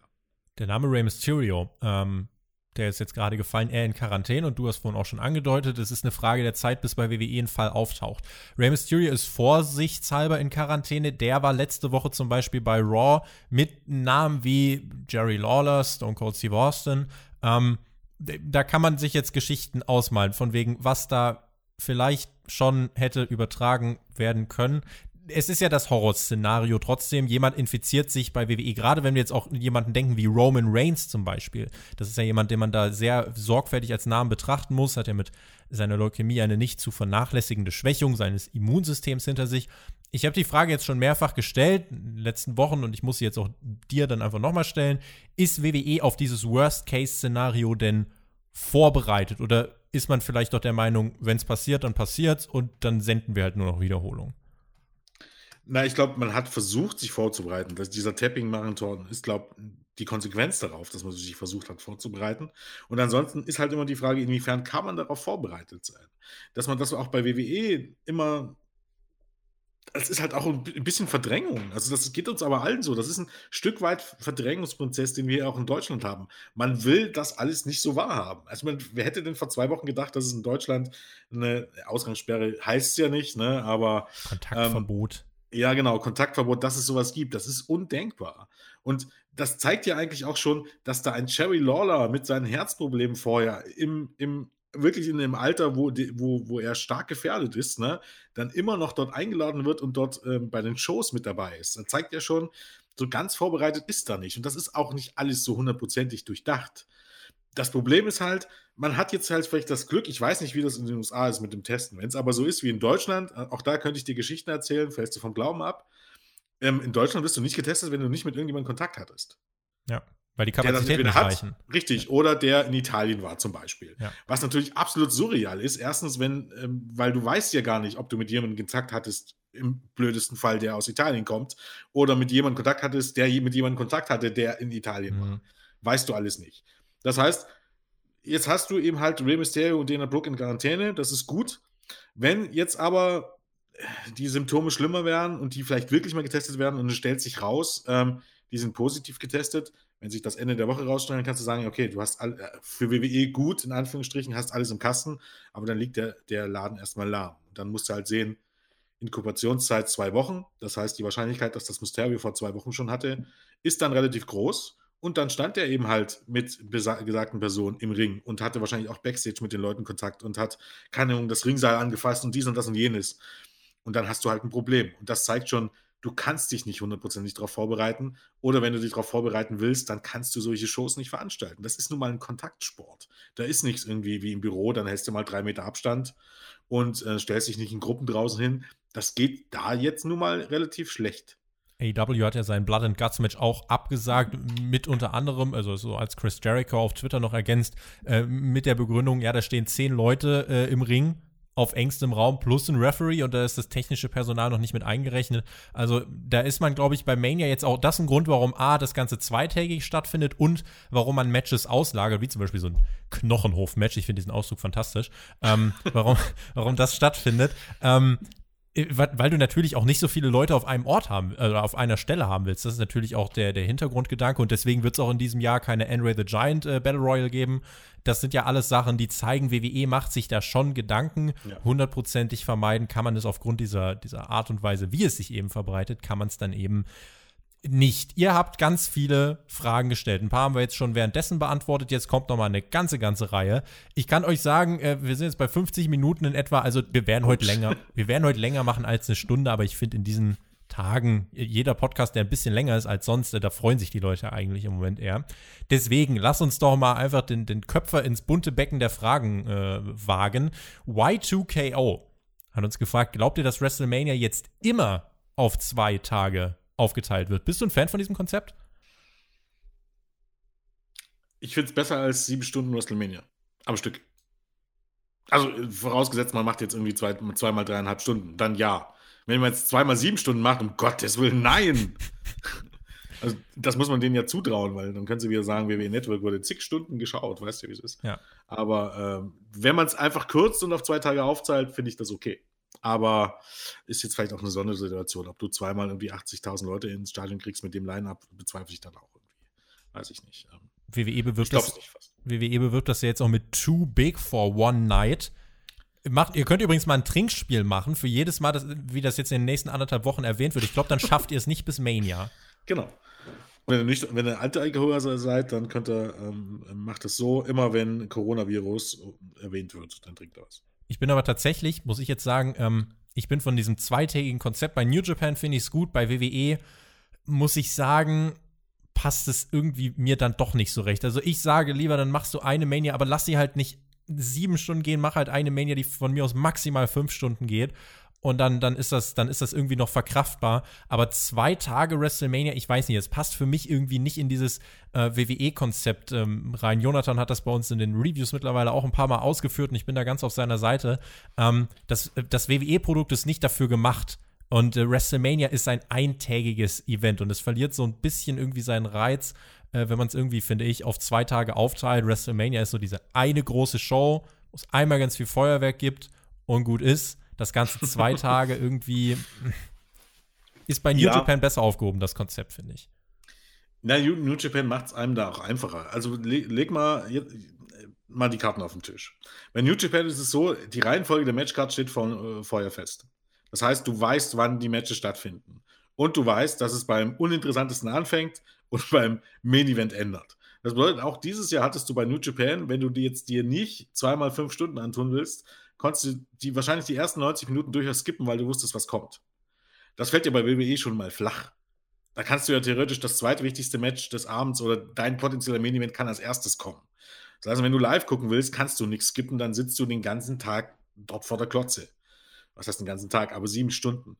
Und ich weiß nicht, wie es ihr geht. Ich habe da echt zu kämpfen. Ich hatte selbst letztes Jahr live damit zu kämpfen. Ja. Das ist mir einfach zu lang. Also, und ich bin jetzt nicht so ein ADHS-Kind, aber das ist mir einfach zu lang, vor allem, wenn, wenn das Längen hat und dann halt Sachen sind, die dich echt nicht interessieren. Das kommt dir ja nicht vor, wenn du irgendwie daheim bist und irgendwie Netflix äh, binge-watcht, äh, kommt das ja nicht vor. Dann entweder du magst die Serie oder du magst die Serie nicht. Du guckst dir ja jetzt nichts an, was du nicht magst. Ähm, und das, das tut halt so unglaublich weh manchmal. Und da finde ich dann, das aufzuteilen in dreieinhalb Stunden, dreieinhalb Stunden oder auch von mir ist auch vier Stunden mal, das, das lässt sich halt mal so weggucken an einem Abend. Da finde ich das schon ein bisschen besser. Ähm, ich bin ja ein großer Freund, vielleicht davon, sowohl bei New Japan als auch bei WWE, einfach auf unnötige Matches, die im Grunde nur dazu da sind, um irgendwelche Leute auf die Karte zu verzichten. Von mir aus können sie ja den Leuten ihren Paycheck geben. Das ist mir ja egal. Aber zum Beispiel schon diese Unreal Giant Battle Royale, die fand ich jedes einzelne Mal bescheiden. Das ist, braucht kein Mensch. Für die Wrestler, ich verstehe das, ist das eine coole Sache, vor der Kulisse aufzutreten. Ja, aber für mich als Zuschauer, aber das ist vielleicht auch wieder meine, meine persönliche Präferenz. Aber das ist so. Die boah, darfst du ja haben. Muss ja. ich mich jetzt da 20 Minuten durchkämpfen und schlechte Comedy sehen und Battle Royale Matches sind eh meistens so furchtbar anstrengend. Brauche ich nicht. Aber auch dieses Mal wieder keine Ahnung, es ist äh, Street Profits gegen Andrade und, und Angel Casilla. Das ist jetzt kein schlechtes Match, aber das wirkt einfach nicht wie WrestleMania. Wenn ich das Gefühl habe, das Match könnte ich auch gestern bei Raw gesehen haben, ja, dann ist es kein WrestleMania. Das stimmt. Gerade so. in diesem Jahr gibt die Card das, dieses zweitägige, finde ich halt auch einfach nicht her. Das muss man auch ja. an dieser Stelle sagen. Ähm, jetzt äh, ist die Frage, vielleicht das nehmen wir noch mit rein. Ähm, ist, wird WWE das in den nächsten Jahren machen oder ist es in diesem Jahr einfach diese Ausnahmesituation? Also ich glaube, das ist eine Ausnahmesituation. Ich glaube aber, WWE wird das machen, weil die natürlich auch sehen, zwei Tage, zweimal volles Stadion, zweimal Pay-Per-View, zweimal, wie gesagt, WWE Network ähm, ähm, Stunden, die da geschaut werden, weil man da ja da immer groß damit angibt, obwohl die Zahl ja nichts aussagt. Man wird das nochmal mit vollen Stadion probieren. Ich glaube, das wäre jetzt dieses Jahr nicht, nicht geplant und es ist auch eine Ausnahmesituation jetzt, aber ich denke, das wird kommen. Ob jetzt nächstes Jahr oder irgendwann anders, weiß ich nicht aber man wird das bei WWE versuchen, ganz einfach, weil es New Japan gemacht hat und funktioniert hat. Und ähm, dann glaube ich nicht, dass WWE sich das entgehen lässt. Genug Leute hat man ja. Absolut. Mr. Rob möchte wissen, in den USA wird es vermutlich in den nächsten Wochen immer mehr Einschränkungen geben, was Menschenansammlungen angeht. Glaubt ihr, AEW sollte auch mehrere Shows im Voraus aufzeichnen, damit nicht Elemente, welche die Show aufwerten, wie zum Beispiel die Wrestler in den Publikumsreihen, verloren gehen. Vielleicht dazu. AEW wird ja an diesem Mittwoch Dynamite ähm, nochmal live ausstrahlen. Und soweit mir das jetzt bekannt ist, soll auch viel live getaped werden. Man hat doch letzte Woche schon viel getaped. Man haut jetzt in dieser mhm. Woche eine Doppelfolge Dark raus, wo ich mich so gefragt habe, ja, wenn ihr schon zwei produziert habt, dann nehmt das doch für zwei Wochen, anstatt es alles in mhm. einem Tag rauszuhauen. Ja. Ähm, ja, aber äh, bei AW ist man, glaube ich, da auch äh, aware of this problem und wird da jetzt äh, bei, bei, am Mittwoch bei Dynamite danach auch noch viel aufzeichnen. Ähm, ich glaube, die sind sich dieses Problems auch bewusst. Weißt du mehr als ich? Ähm, nicht wirklich. Also ich war auch ein bisschen erstaunt, dass man das jetzt, äh, was man letzte Woche aufgezeichnet hat, nicht in der Hinterhand behält, weil so Matches kann man halt dann auch mal durchaus bei Dynamite bringen, weißt du? Du bringst halt Clips und so weiter und dann streust du mal so ein Match ein und alles ist gut da kannst du ein paar Wochen mit überbrücken. Ähm, dass man es nicht gemacht hat, überrascht mich ein bisschen, weil es jetzt auch keine direkte Notwendigkeit für zwei Stunden Dark diese Woche gibt. Aber gut, hat man jetzt gemacht. Ähm, ich bin, hätte auch gesagt, ein bisschen vortapen kann nicht schlecht sein, ähm, weil man eben halt nicht weiß, wie lange es geht. Ähm, jetzt mal drei, vier Wochen zu überbrücken, wird nicht das Problem sein. Erstens ist die Frage, wie reagiert denn TNT, TNT darauf? So heißt, wenn es keine Shows gibt, sieht man das dort locker und sagt, naja gut, dann senden wir mal zwei, drei Wochen was anderes. Es, es sind jetzt halt Ausnahmesituationen. Danach setzen wir wieder an. Ich traue TNT durchaus zu, dass man das so sieht. Und dann hat man ja immer noch die Pay-Per-Views und ähm, auch die Live-Special letztes Jahr, die man ja auch notfalls mal bringen kann. Bringst du halt mal, keine Ahnung, Revolution, Double or Nothing, aufgeteilt auf, auf, auf zwei Bugs Shows. Bugs gegen Canyon Hangman wäre ein wäre durchaus Werbung. Ja, also du könntest jetzt zum Beispiel einfach sagen, Double or Nothing. Ich glaube, das ging auch gut fünf Stunden. Ja. Damit kannst du locker zwei Wochen äh, Dynamite füllen. Also, das ist jetzt, ist jetzt nicht das Problem, dass du das überbrücken kannst und dann liegt es einfach an den TV-Sender, ob dir die, die Gelder streichen. Und ich glaube, fast im Moment wird das halt niemand machen. Die haben halt auch gemerkt, was sie jetzt an AEW ein bisschen haben. Auch Ratings sind gerade gar nicht äh, wichtig tatsächlich. Also, genau. diese Ausnahmesituation ja. ist auch bei den TV-Sendern angekommen. Ja. Richtig. Und dementsprechend könntest du ein paar Wochen überbrücken. Ähm, und deshalb fällt das, glaube AEW zum Beispiel auch leichter, jetzt zum Beispiel Platten Guts abzusagen. Die sind in einer besseren Situation. Die können jetzt Shows bringen. Äh, TNT wird jetzt nicht so viel erwarten. Solange wie man es geht, wird man Shows bringen. Wenn nicht, wird man irgendeinen Plan B finden. Und wenn es mal eine Woche ausfällt, dann ist das halt auch so. Es ist eine Extremsituation. Und wenn es dann wieder möglich ist, wird man halt wieder voll starten. Und schon letzte Woche, es, es, es war eine gute Dynamite-Show aber die wäre noch so viel geiler gewesen mit Zuschauern. Alleine, alleine als Vanguard One reinkam, die Leute werden durchgedreht. Ne? Damit es ist die Drohne halt. gemeint für alle, die nicht im ja, ja, Uni genau, Universum inbegriffen sind. Genau.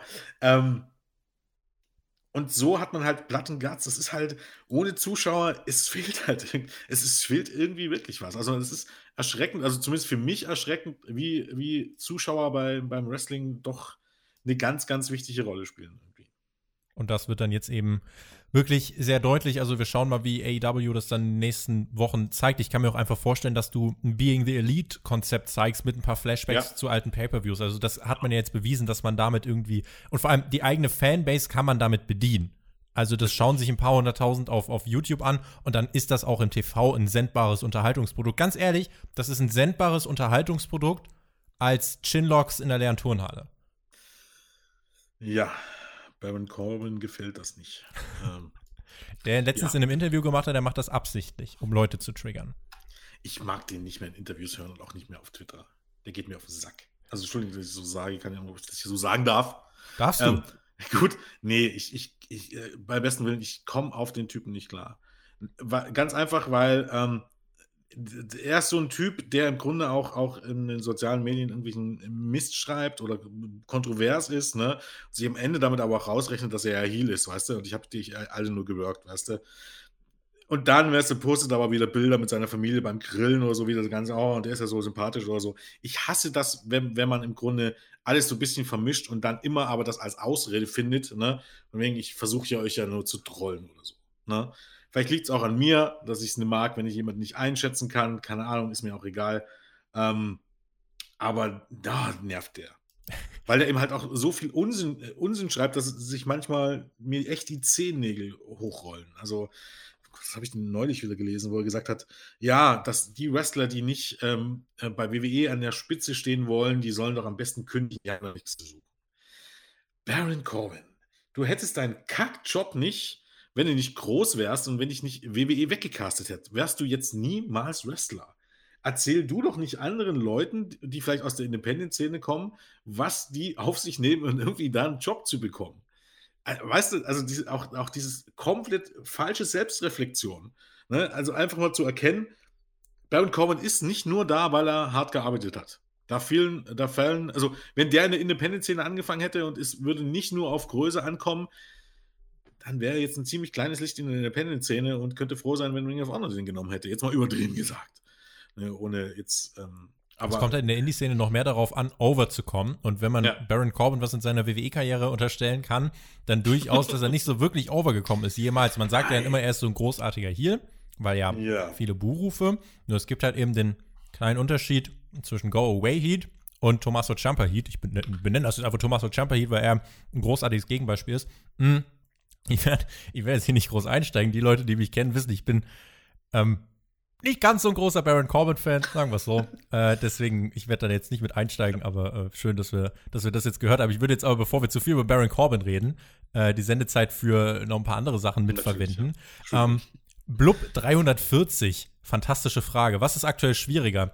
WrestleMania ohne Publikum, gut zu veranstalten oder an eine Rolle Klopapier zu kommen? Oh, das weiße Gold. Ähm, Was machen die Leute damit? Na, es gibt so verschiedene Theorien. Die Leute sind zu Hause, haben viel Zeit, Pornos zu gucken. naja, äh, ne? Ja. Geht noch nicht weiter. Ähm, ich weiß es nicht, keine Ahnung, das ist, macht überhaupt gar keinen Sinn. Ich, lustige Anekdote. Meine Nachbarn habe ich jetzt mal neulich erwischt, die sind nach Hause gekommen, hatten mit fünf Packungen Klopapier, die sind zu zweit. Da dachte ich mir, jetzt fragst du mal, was macht ihr mit dem Klopapier? Die haben mir dann erzählt, naja, wir brauchen eine Rolle am Tag für zwei Personen. Ich dachte mir so, um Gottes Willen. Sportlich. Also, was esst ihr denn am Tag? Also, da müsst ihr noch viel, viel mehr Dosen gekauft haben. Was wollt ihr denn essen? Und selbst wenn, das reicht ja immer noch für länger als eine Quarantäne anhalten würde. Also ich, ich weiß nicht, das ist so, keine Ahnung. Äh, sie fürchten um die Versorgungslage und äh, das allerkleinste Problem, was ich irgendwann hätte, ist, dass mir das Klopapier ausgeht. Da gibt es ja auch Alternativen. Und, und gut fand ich es auch immer, Küchenrolle gab es immer noch. Mhm. ihr, ihr, benutzt bitte, ihr benutzt bitte, alle, die es hören, keine Küchenrolle äh, als Toilettenpapier. Damit verstopft Nein, ihr nur das äh, Abwassersystem. Bitte. Ja, aber natürlich, aber ich meine, grundsätzlich, na. Ja, ja. Äh, so weit denken, glaubt die meisten nicht. Sehr gut. Hey, ähm, ja. Bitte? Also ich glaube, an Klopapier zu kommen ist schwieriger. nehmen, wir, nehmen diese Fangfrage äh, als beantwortet hin.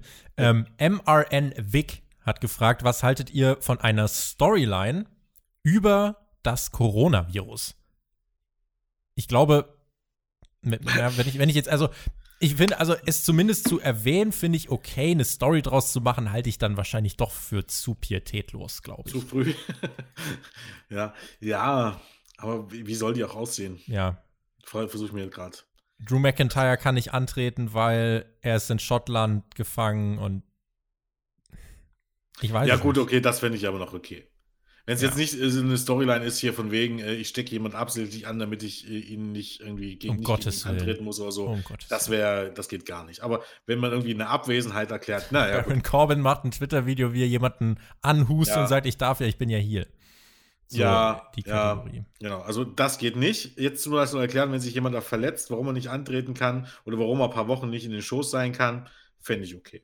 Weil das einfach nur eine Einbeziehung von realen Begebenheiten ist, auch wenn es nicht hundertprozentig stimmt, aber es ist im Grunde, dann finde ich es kreative Freiheit irgendwie.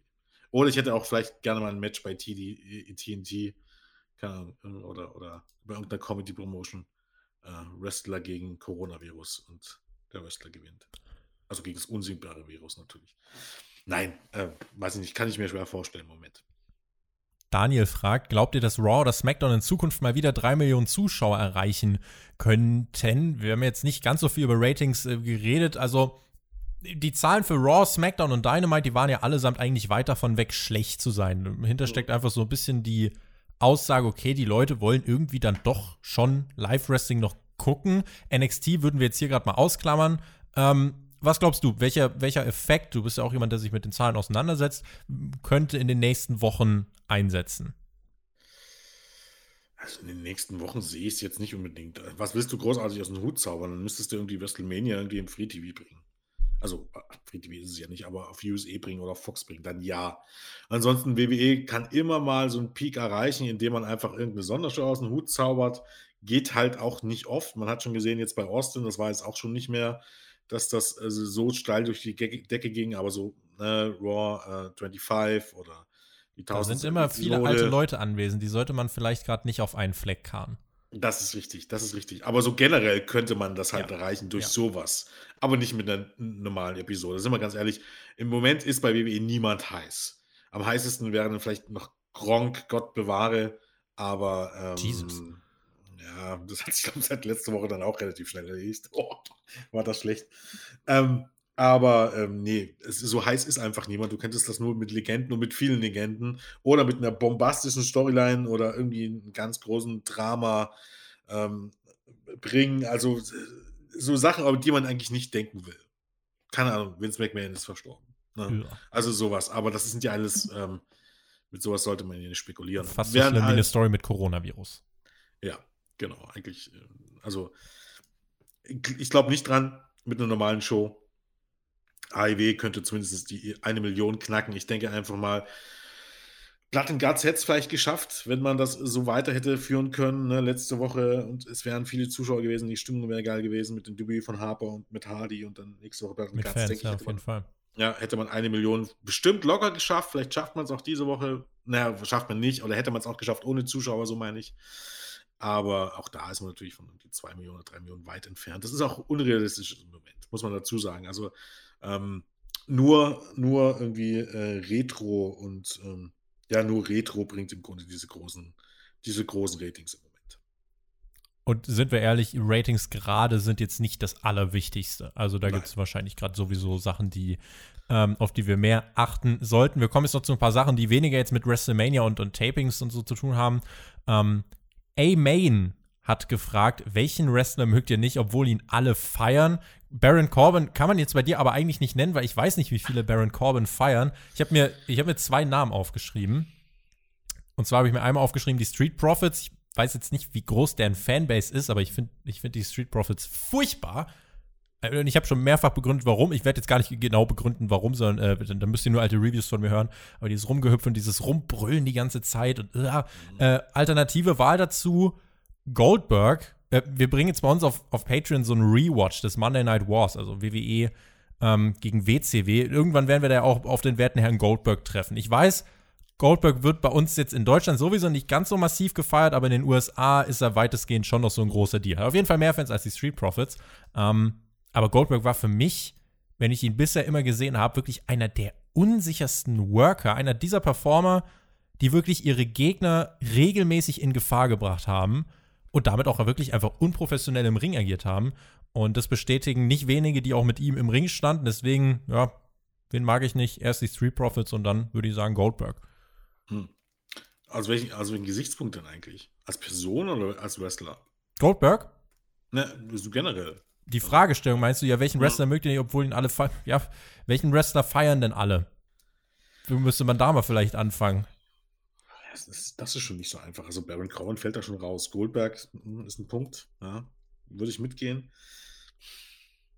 Welchen Wrestler feiern alle bei WWE? Aber es geht vielleicht auch gar nicht nur um WWE. Die Sache ist halt, okay, magst du Cody jetzt nicht?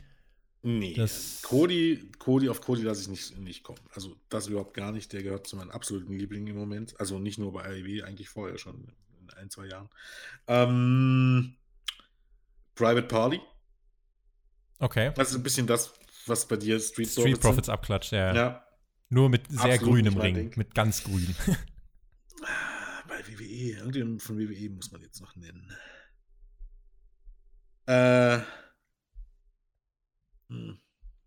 Roman Reigns kann man auch nicht sagen, dass ihn alle feiern. Ja, nee, das, kann, das kannst du eigentlich nicht bringen. Aber Roman Reigns bin ich eher schon wieder so der Meinung, da bin ich eher schon wieder einer, dass er ist nicht das Top-Babyface, aber er wird auch von vielen irgendwie schlechter geredet, als er ist. Das, das stimmt, das, auf jeden Fall. Cena-Effekt. Auf jeden aber Fall. Äh, Seth Rollins und Becky Lynch. Alright, ja. Sind nennbar, auf jeden Fall. Ja. Ähm, Tobias Moosmann, Patreon-Supporter, viele liebe Grüße und vielen lieben Dank. Ähm, der hat uns gefragt, hättet ihr die Position von Brody Lee und Matt Hardy bei AEW vertauscht? Also Matt als Exalted One und Brody Lee als Unterstützer. Das ist ja was, was ich oft in letzter Zeit gelesen habe. Ich bin der Meinung, so wie man es gemacht hat, war es gut. Umgesetzt war es auf jeden Fall gut. Ja, mit Hardy als, als Exalted One wäre halt einfach zu einfach gewesen. Und ähm, ich denke einfach, mit Hardy ist, kriegst du auch Asil nicht over. Ja.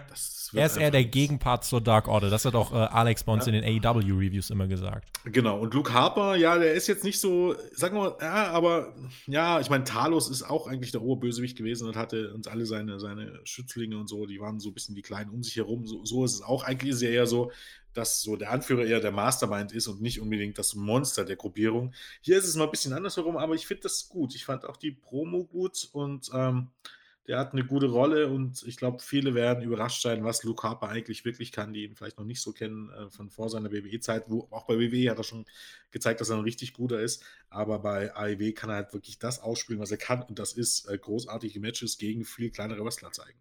Da werden, wenn er es nicht verlernt hat in den letzten Jahren, dann werden da einige noch staunen, was der Mann eigentlich wirklich alles kann. Luke Harper gegen Darby Allen, einer meiner Paarungen, die ich sehr gerne sehen ja. würde, zeitnah ja. irgendwie.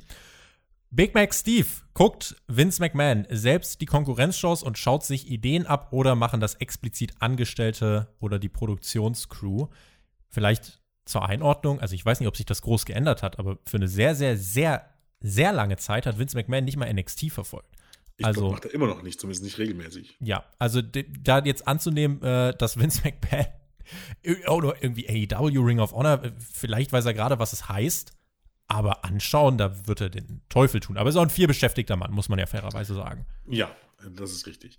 Nee, macht er nicht, glaube ich nicht. Also habe ich noch nicht gehört, dass er das tut. Ähm, wird es Leute geben, es sind ja auch viele, die dort arbeiten, sind ja halt nur mal Wrestling-Fans oder sind untereinander vernetzt. Ne? Ich glaube auch Triple H ist jetzt am ehesten einer der, äh, der, der prominenten Namen, bei dem man sich eigentlich sicher sein kann. Und gerade wenn du dir anschaust, wie sich das NXT-Produkt parallel zu AEW entwickelt hat, da wird man ganz bestimmt geschaut haben, was da andere machen. Natürlich. Also zumindest das, was gebucht wird und so weiter. Jetzt ja. vielleicht nicht unbedingt jede Show, aber natürlich äh, gucken die aufeinander. Das ist eigentlich schon, weil das halt, ne, das Wrestling-Business ist ja jetzt auch nicht so, das kann man jetzt nicht vergleichen, keine Ahnung, mit, mit in der großen Wirtschaft und so weiter. Es ist alles ein bisschen, ein bisschen enger, ein bisschen verflochtener. Das heißt, die Leute, die dort äh, bei AEW die Macher sind, die sind Gunn, kennt Triple H und so weiter. Ja, ja, ganz genau. Die kennen sich alle untereinander und stellenweise sind sie befreundet und lange befreundet. Also ich glaube, da ist das, das sieht man auch immer auf Instagram. Ich glaube, wer war denn das? War das Bailey oder so, die äh, eine Story auf Instagram gepostet hat und im Hintergrund lief AEW. also, Aber ist ja nicht schlimm. Äh, sollen sie ja. Können sie ja gucken. Ja, vor allem zeitgleich zu NXT. ist halt ein bisschen blöd. Aber gut. Ja. Sieht, sieht in der Außendarstellung doof aus, aber jetzt grundsätzlich, also als WWE-Wrestler, ich glaube, viele, äh, das haben ja auch, äh, Kenny Omega hat das auch ganz oft im Podcast gesagt, so, äh, er will NXT schauen, er schaut auch rein, weil es einfach ein super ja. TV-Produkt ist. Und ja, warum denn nicht? Also wir müssen ja nicht immer so eine Konkurrenzsituation herbeireden, die natürlich existiert, die auch von beiden irgendwie so ein bisschen selbst hausgemacht ist. Aber jetzt gerade so als, als Fan, finde ich, sollte man halt wirklich ab und zu wirklich auch mal auf die Bremse treten und ähm, einfach auch appreciaten, wenn es gutes Wrestling gibt. Ich fände es eigentlich auch viel geiler, wenn die nicht gegeneinander laufen würden. Absolut. Weil die alle beide mehr Zuschauer verdient hätten. Und die nehmen sich halt gegenseitig weg. Also, das finde ich eigentlich eher schade, aber gut, was willst du machen?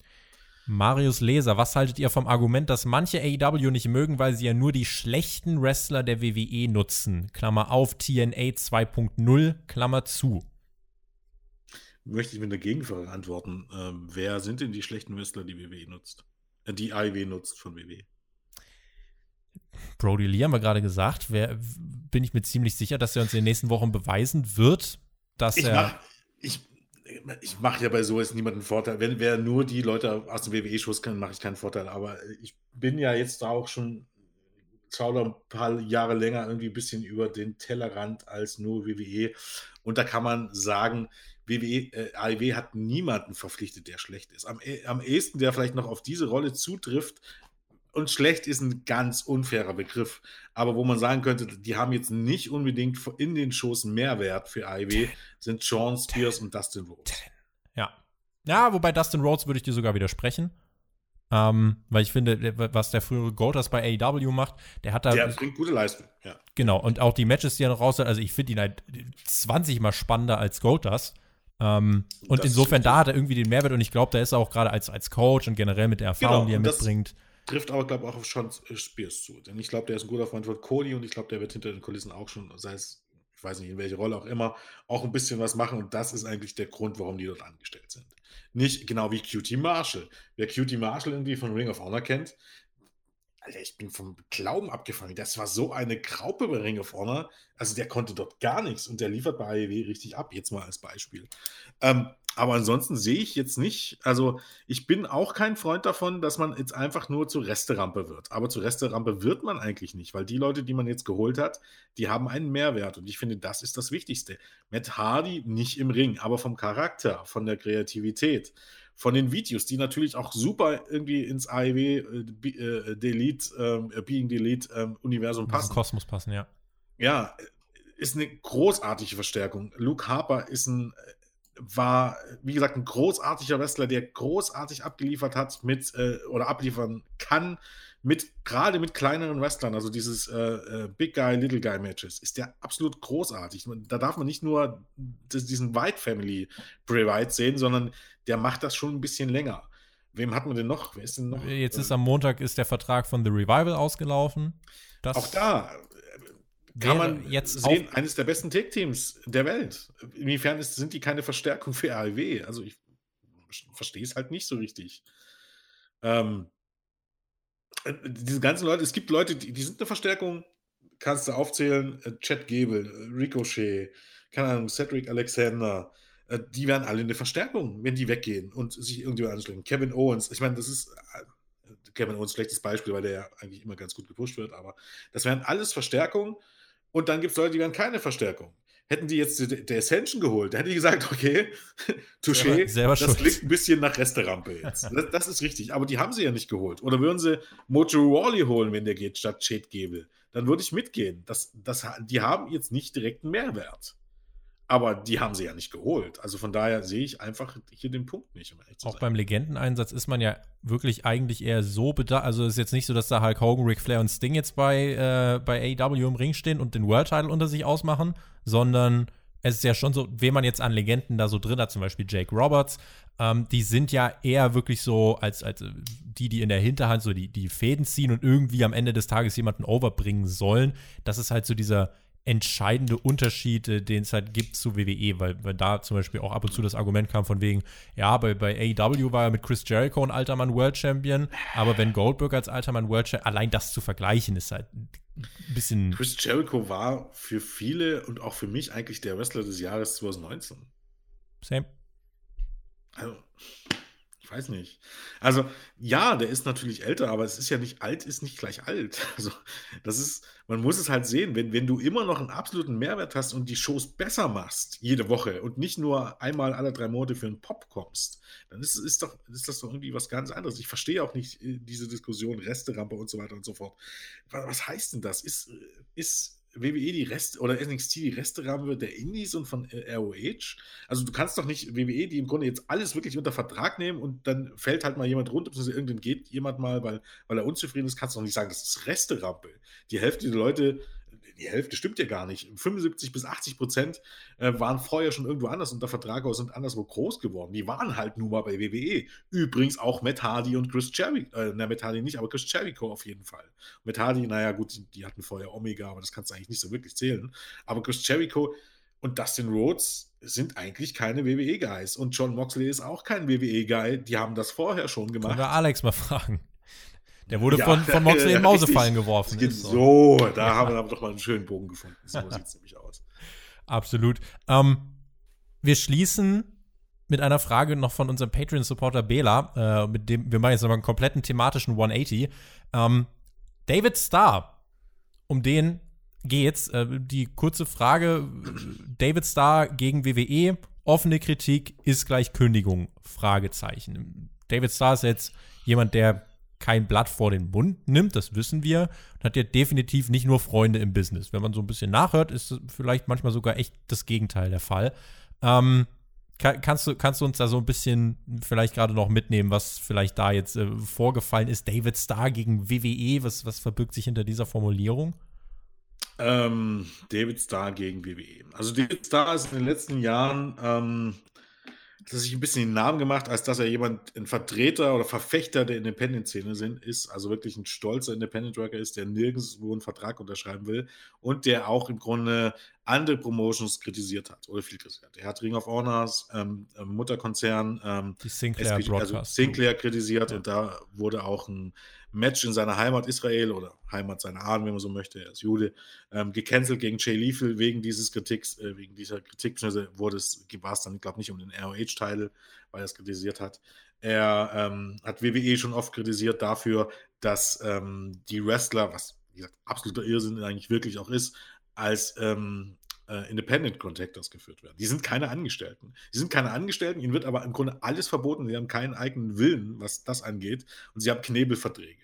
Das hat er kritisiert. Er hat äh, Gabe Sawolski äh, dafür kritisiert, dass er der Leute einsetzt, die er im Grunde nicht bezahlt. Ne? Also der ist halt auf dieser Schiene, dass er sich gegen diese, ja, die Übermächtigen und die Großen stellt und äh, Missstände anprangert. Für mein Dafürhalten ist es manchmal schon er hat eine gute Intention, aber es war auch immer manchmal ein bisschen, oh, wo, man, wo man schon manchmal ein bisschen dachte, jetzt geht es mal ein bisschen zu weit, ne? Übertreib's nicht, nicht überall immer so an die große Glocke hängen, dass es eben halt schon eher so ein bisschen zum Gimmick wurde, weißt du? Wo ich sagte, da fehlt mir halt dann die ernsthafte Intention, wenn es eigentlich fast nur noch ein Gimmick ist und dazu benutzt wird, um Bookings zu bekommen. Aber Fakt ist, ähm, er setzt sich für solche Sachen ein, ähm, ähm, kämpft auch in England, in seiner Wahlheimat England mittlerweile dafür, dass ähm, dort ähm, ja, wie eine Wrestler-Gewerkschaft ist, beziehungsweise die Wrestler sich einer Künstlergewerkschaft anschließen. Da gibt es auch tatsächlich schon ein paar Promotions, die das tun. Eve, Pro Wrestling Eve, ist eine All-Women's Promotion, hat das getan. Also, ähm, sich mit der Gewerkschaft zusammengetan und die Wrestler, die dort auftreten, sind versichert. Sowas gibt es im Grunde ansonsten nicht. Dafür setzt sich David Starr ein. Letztes Jahr auch bekannt geworden, dass er nach einem Match gegen Walter, eine ganz bekannte Matchserie gegen Walter in Europa bei WXW, OTT und so weiter, ähm, ist er auf den UK-Title von äh, Walter getreten, äh, getreten, nach dem Match äh, und das war wohl nicht abgesprochen. Ich glaube, das wird nicht das größte Problem von WWE gewesen sein, sondern eben halt wirklich die Intention. Und er hat wohl letztes, äh, letzten Monat oder so sogar vom britischen oder vorletzten Monat, Januar oder so, im britischen Parlament äh, gesprochen, eben halt über das Thema ähm, ähm, Gewerkschaft. Und das ist das allerletzte, was WWE will. Das ist ohnehin so eine Sache, äh, die immer wieder alle paar Jahre mal aufkommt, die auch schön viele versucht haben, aber noch nie hat es jemand wirklich durchgezogen, weil eben halt auch niemand in der Lage ist, wirklich gegen WWE zu klagen, weil die Kohle niemand hat. In den USA ist es nun mal so, das Rechtssystem besteht aus einem gewissen Grund, wenn du dir jetzt nicht direkt, also jetzt nicht Mord und so weiter, jetzt nicht Verschwörungstheorien kannst du dich rauskaufen und sowas. Das ist damit nicht gemeint. Sinn hängt doch noch drüber. Genau. Es geht einfach nur dazu, darum, wenn du gewisse Leute anzeigst oder verklagst auf bestimmte Dinge, die nicht ganz so deutlich sind, dann ähm, zieht sich das. Das kann sich über Jahre ziehen, dann gehst du in Revision und so weiter, dann brauchst du gute Anwälte und das kostet Millionen und Abermillionen. Das kann WWE aussitzen. CM Punk ist ein gutes Beispiel. Er hat 1,5 Millionen äh, bezahlt, hat er Minus gemacht, aber ich glaube zumindest über eine Million, obwohl er Recht hatte. Das musste WWE nicht bezahlen. Er hat für sein An er hat Recht bekommen und dass er Recht bekommen hat, weil WWE im Grunde, ähm, oder WWE war es ja nicht, aber der, ähm, der Arzt da, der auch von WWE unterstützt wurde, ihn im Grunde, ähm, ja, angezeigt du nicht gesagt haben, auch vor Gericht gezerrt hat und das Gericht entschieden hat, dass es unrechtmäßig war, ist, ist CM Punk mit einer Million Miese dort rausgegangen. Das kann man sich bei uns nicht vorstellen. Und genauso läuft das aber. So heißt, du kannst als Wrestler nicht gegen WWE einfach sagen und klagen hier, das ist ein Knebelvertrag. Ähm, wir sind feste Angestellte, das heißt, mir steht dann vielleicht eine Krankenversicherung zu und alles, was da mitkommt. Oder ich bin ein Independent Contractor und dann kann ich mir aussuchen, ob ich irgendjemandem ein Interview gebe, ob ich bei einer anderen ähm, Wrestling-Show auftrete. Ne? Also dann, dann kann ich eben, hab, dann habe ich Freiheiten. UFC macht es ähnlich, aber UFC ist noch nicht ganz so strikt wie WWE. Bei UFC ist es so, du darfst eine Woche, also in der Fight Week, also in der Woche davor, darfst du keine unangekündigten Interviews geben, darfst du nicht mit eigener äh, ähm, Werbung rumlaufen. Also da ist es immer noch ein bisschen gemäßigt, aber auch da darfst du nicht für andere Promotions irgendwie kämpfen. Wobei dann hast du dort unterschreibst du zumindest Verträge, die über eine gewisse äh, Anzahl von Kämpfen gehen. Bei WWE geht es ja so weit, dass ich nicht mal kündigen kann. Ich kann nicht sagen, ich möchte jetzt nicht mehr für WWE antreten, dann frieren die meinen Vertrag ein und äh, erteilen mir ein Berufsverbot. Das ist in Deutschland theoretisch undenkbar. In den USA geht das. Und dagegen kämpft David Starr. Und es heißt, dass WWE sich eben halt jetzt dafür eingesetzt hat, dass er bei den Partner-Promotions von äh, WWE, Progress in England und WXW in Deutschland nicht mehr auftreten darf, dass WWE das durchgedrückt hat. Eben deswegen. Und für beide Promotions war David Starr eben durchaus eigentlich einer der letzten großen Main-Eventer, der eigentlich nicht in direkter Zusammenhang mit WWE steht. Gut, Cara Noir könnte man jetzt noch sehen bei Card Gold Gewinner und äh, Progress Champion. Aber es gibt halt nicht so viele, die ähm, noch wirklich independent sind in Europa und nicht irgendwie schon mit NXT UK verbandelt sind oder so. Oder mit New Japan, im Fall von Will Osprey zum Beispiel. Ähm, ja, und jetzt müssen sie auf den verzichten, weil WWE das so möchte. Ich mag ja eigentlich dieser Tage wirklich lange Podcasts und deswegen hoffe ich, dass diese Hauptkampfausgabe äh, euch mit diesen knapp 90 Minuten äh, irgendwie den Tag versüßen konnte in der Quarantäne oder einfach nur in der Selbstisolation ähm, zu Hause. Bleibt zu Hause. Wir versuchen unseren Beitrag äh, zu leisten. Wenn ihr äh, denkt, boah, ich will noch mehr hören, dann könnt ihr gerne mal äh, auf Patreon vorbeischauen. Chris und der Edeljobber, der Björn, haben dort unter anderem gesprochen über die ähm, Chris Benoit-Doku, die ja jetzt gerade bei Vice ähm, rauskommt, die wirklich, äh, die ich auch nur empfehlen kann, äh, und über ganz viele andere tolle Geschichten. Und ähm, insofern Patreon die Anlaufstelle, wenn ihr jetzt sagt, oh, ich hätte gern noch irgendwie doch noch ein paar Podcasts, ähm, da könnt ihr mal rüber gucken. Über 600 Stück gibt es da, völlig verrückt. Ähm, aber für heute würde ich sagen, für Hauptkampf soll es das erstmal gewesen sein. Vielen lieben Dank an dich. Äh, wir haben dann jetzt quasi wieder ein Date äh, bei den nächsten Quartalszahlen. Ne? Das, das habe ich mir so markiert. Haben wir, ja. Also ich danke mich auch, hat wieder sehr viel Spaß gemacht. Ähm, und natürlich dann im Juni oder Juli, dann sehen wir oder hören wir uns wieder. Spätestens. Spätestens. Spätestens. Wen es betrifft, Dynamite Review am Donnerstag, da äh, hört ihr mich dann wieder mit dem Alex NXT. Sollte diese Woche dann eigentlich auch kommen, wenn denn eine Wrestling-TV-Show produziert wird, aber davon ist auszugehen. Und ja, in diesem Sinne, danke fürs Zuhören, bleibt gesund, genießt Wrestling. Und ich gebe dir trotzdem das Mikrofon für die Schlussworte, sage, macht's gut, auf Wiedersehen. Tschüss. Ja, jetzt bin ich wieder überrumpelt. Ja, äh, passt auf euch auf und auf eure Mitmenschen, bleibt gesund. Ähm, genießt trotzdem WrestleMania und die Shows, die da noch kommen, soweit es geht. Und äh, ja, bis bald. Ciao.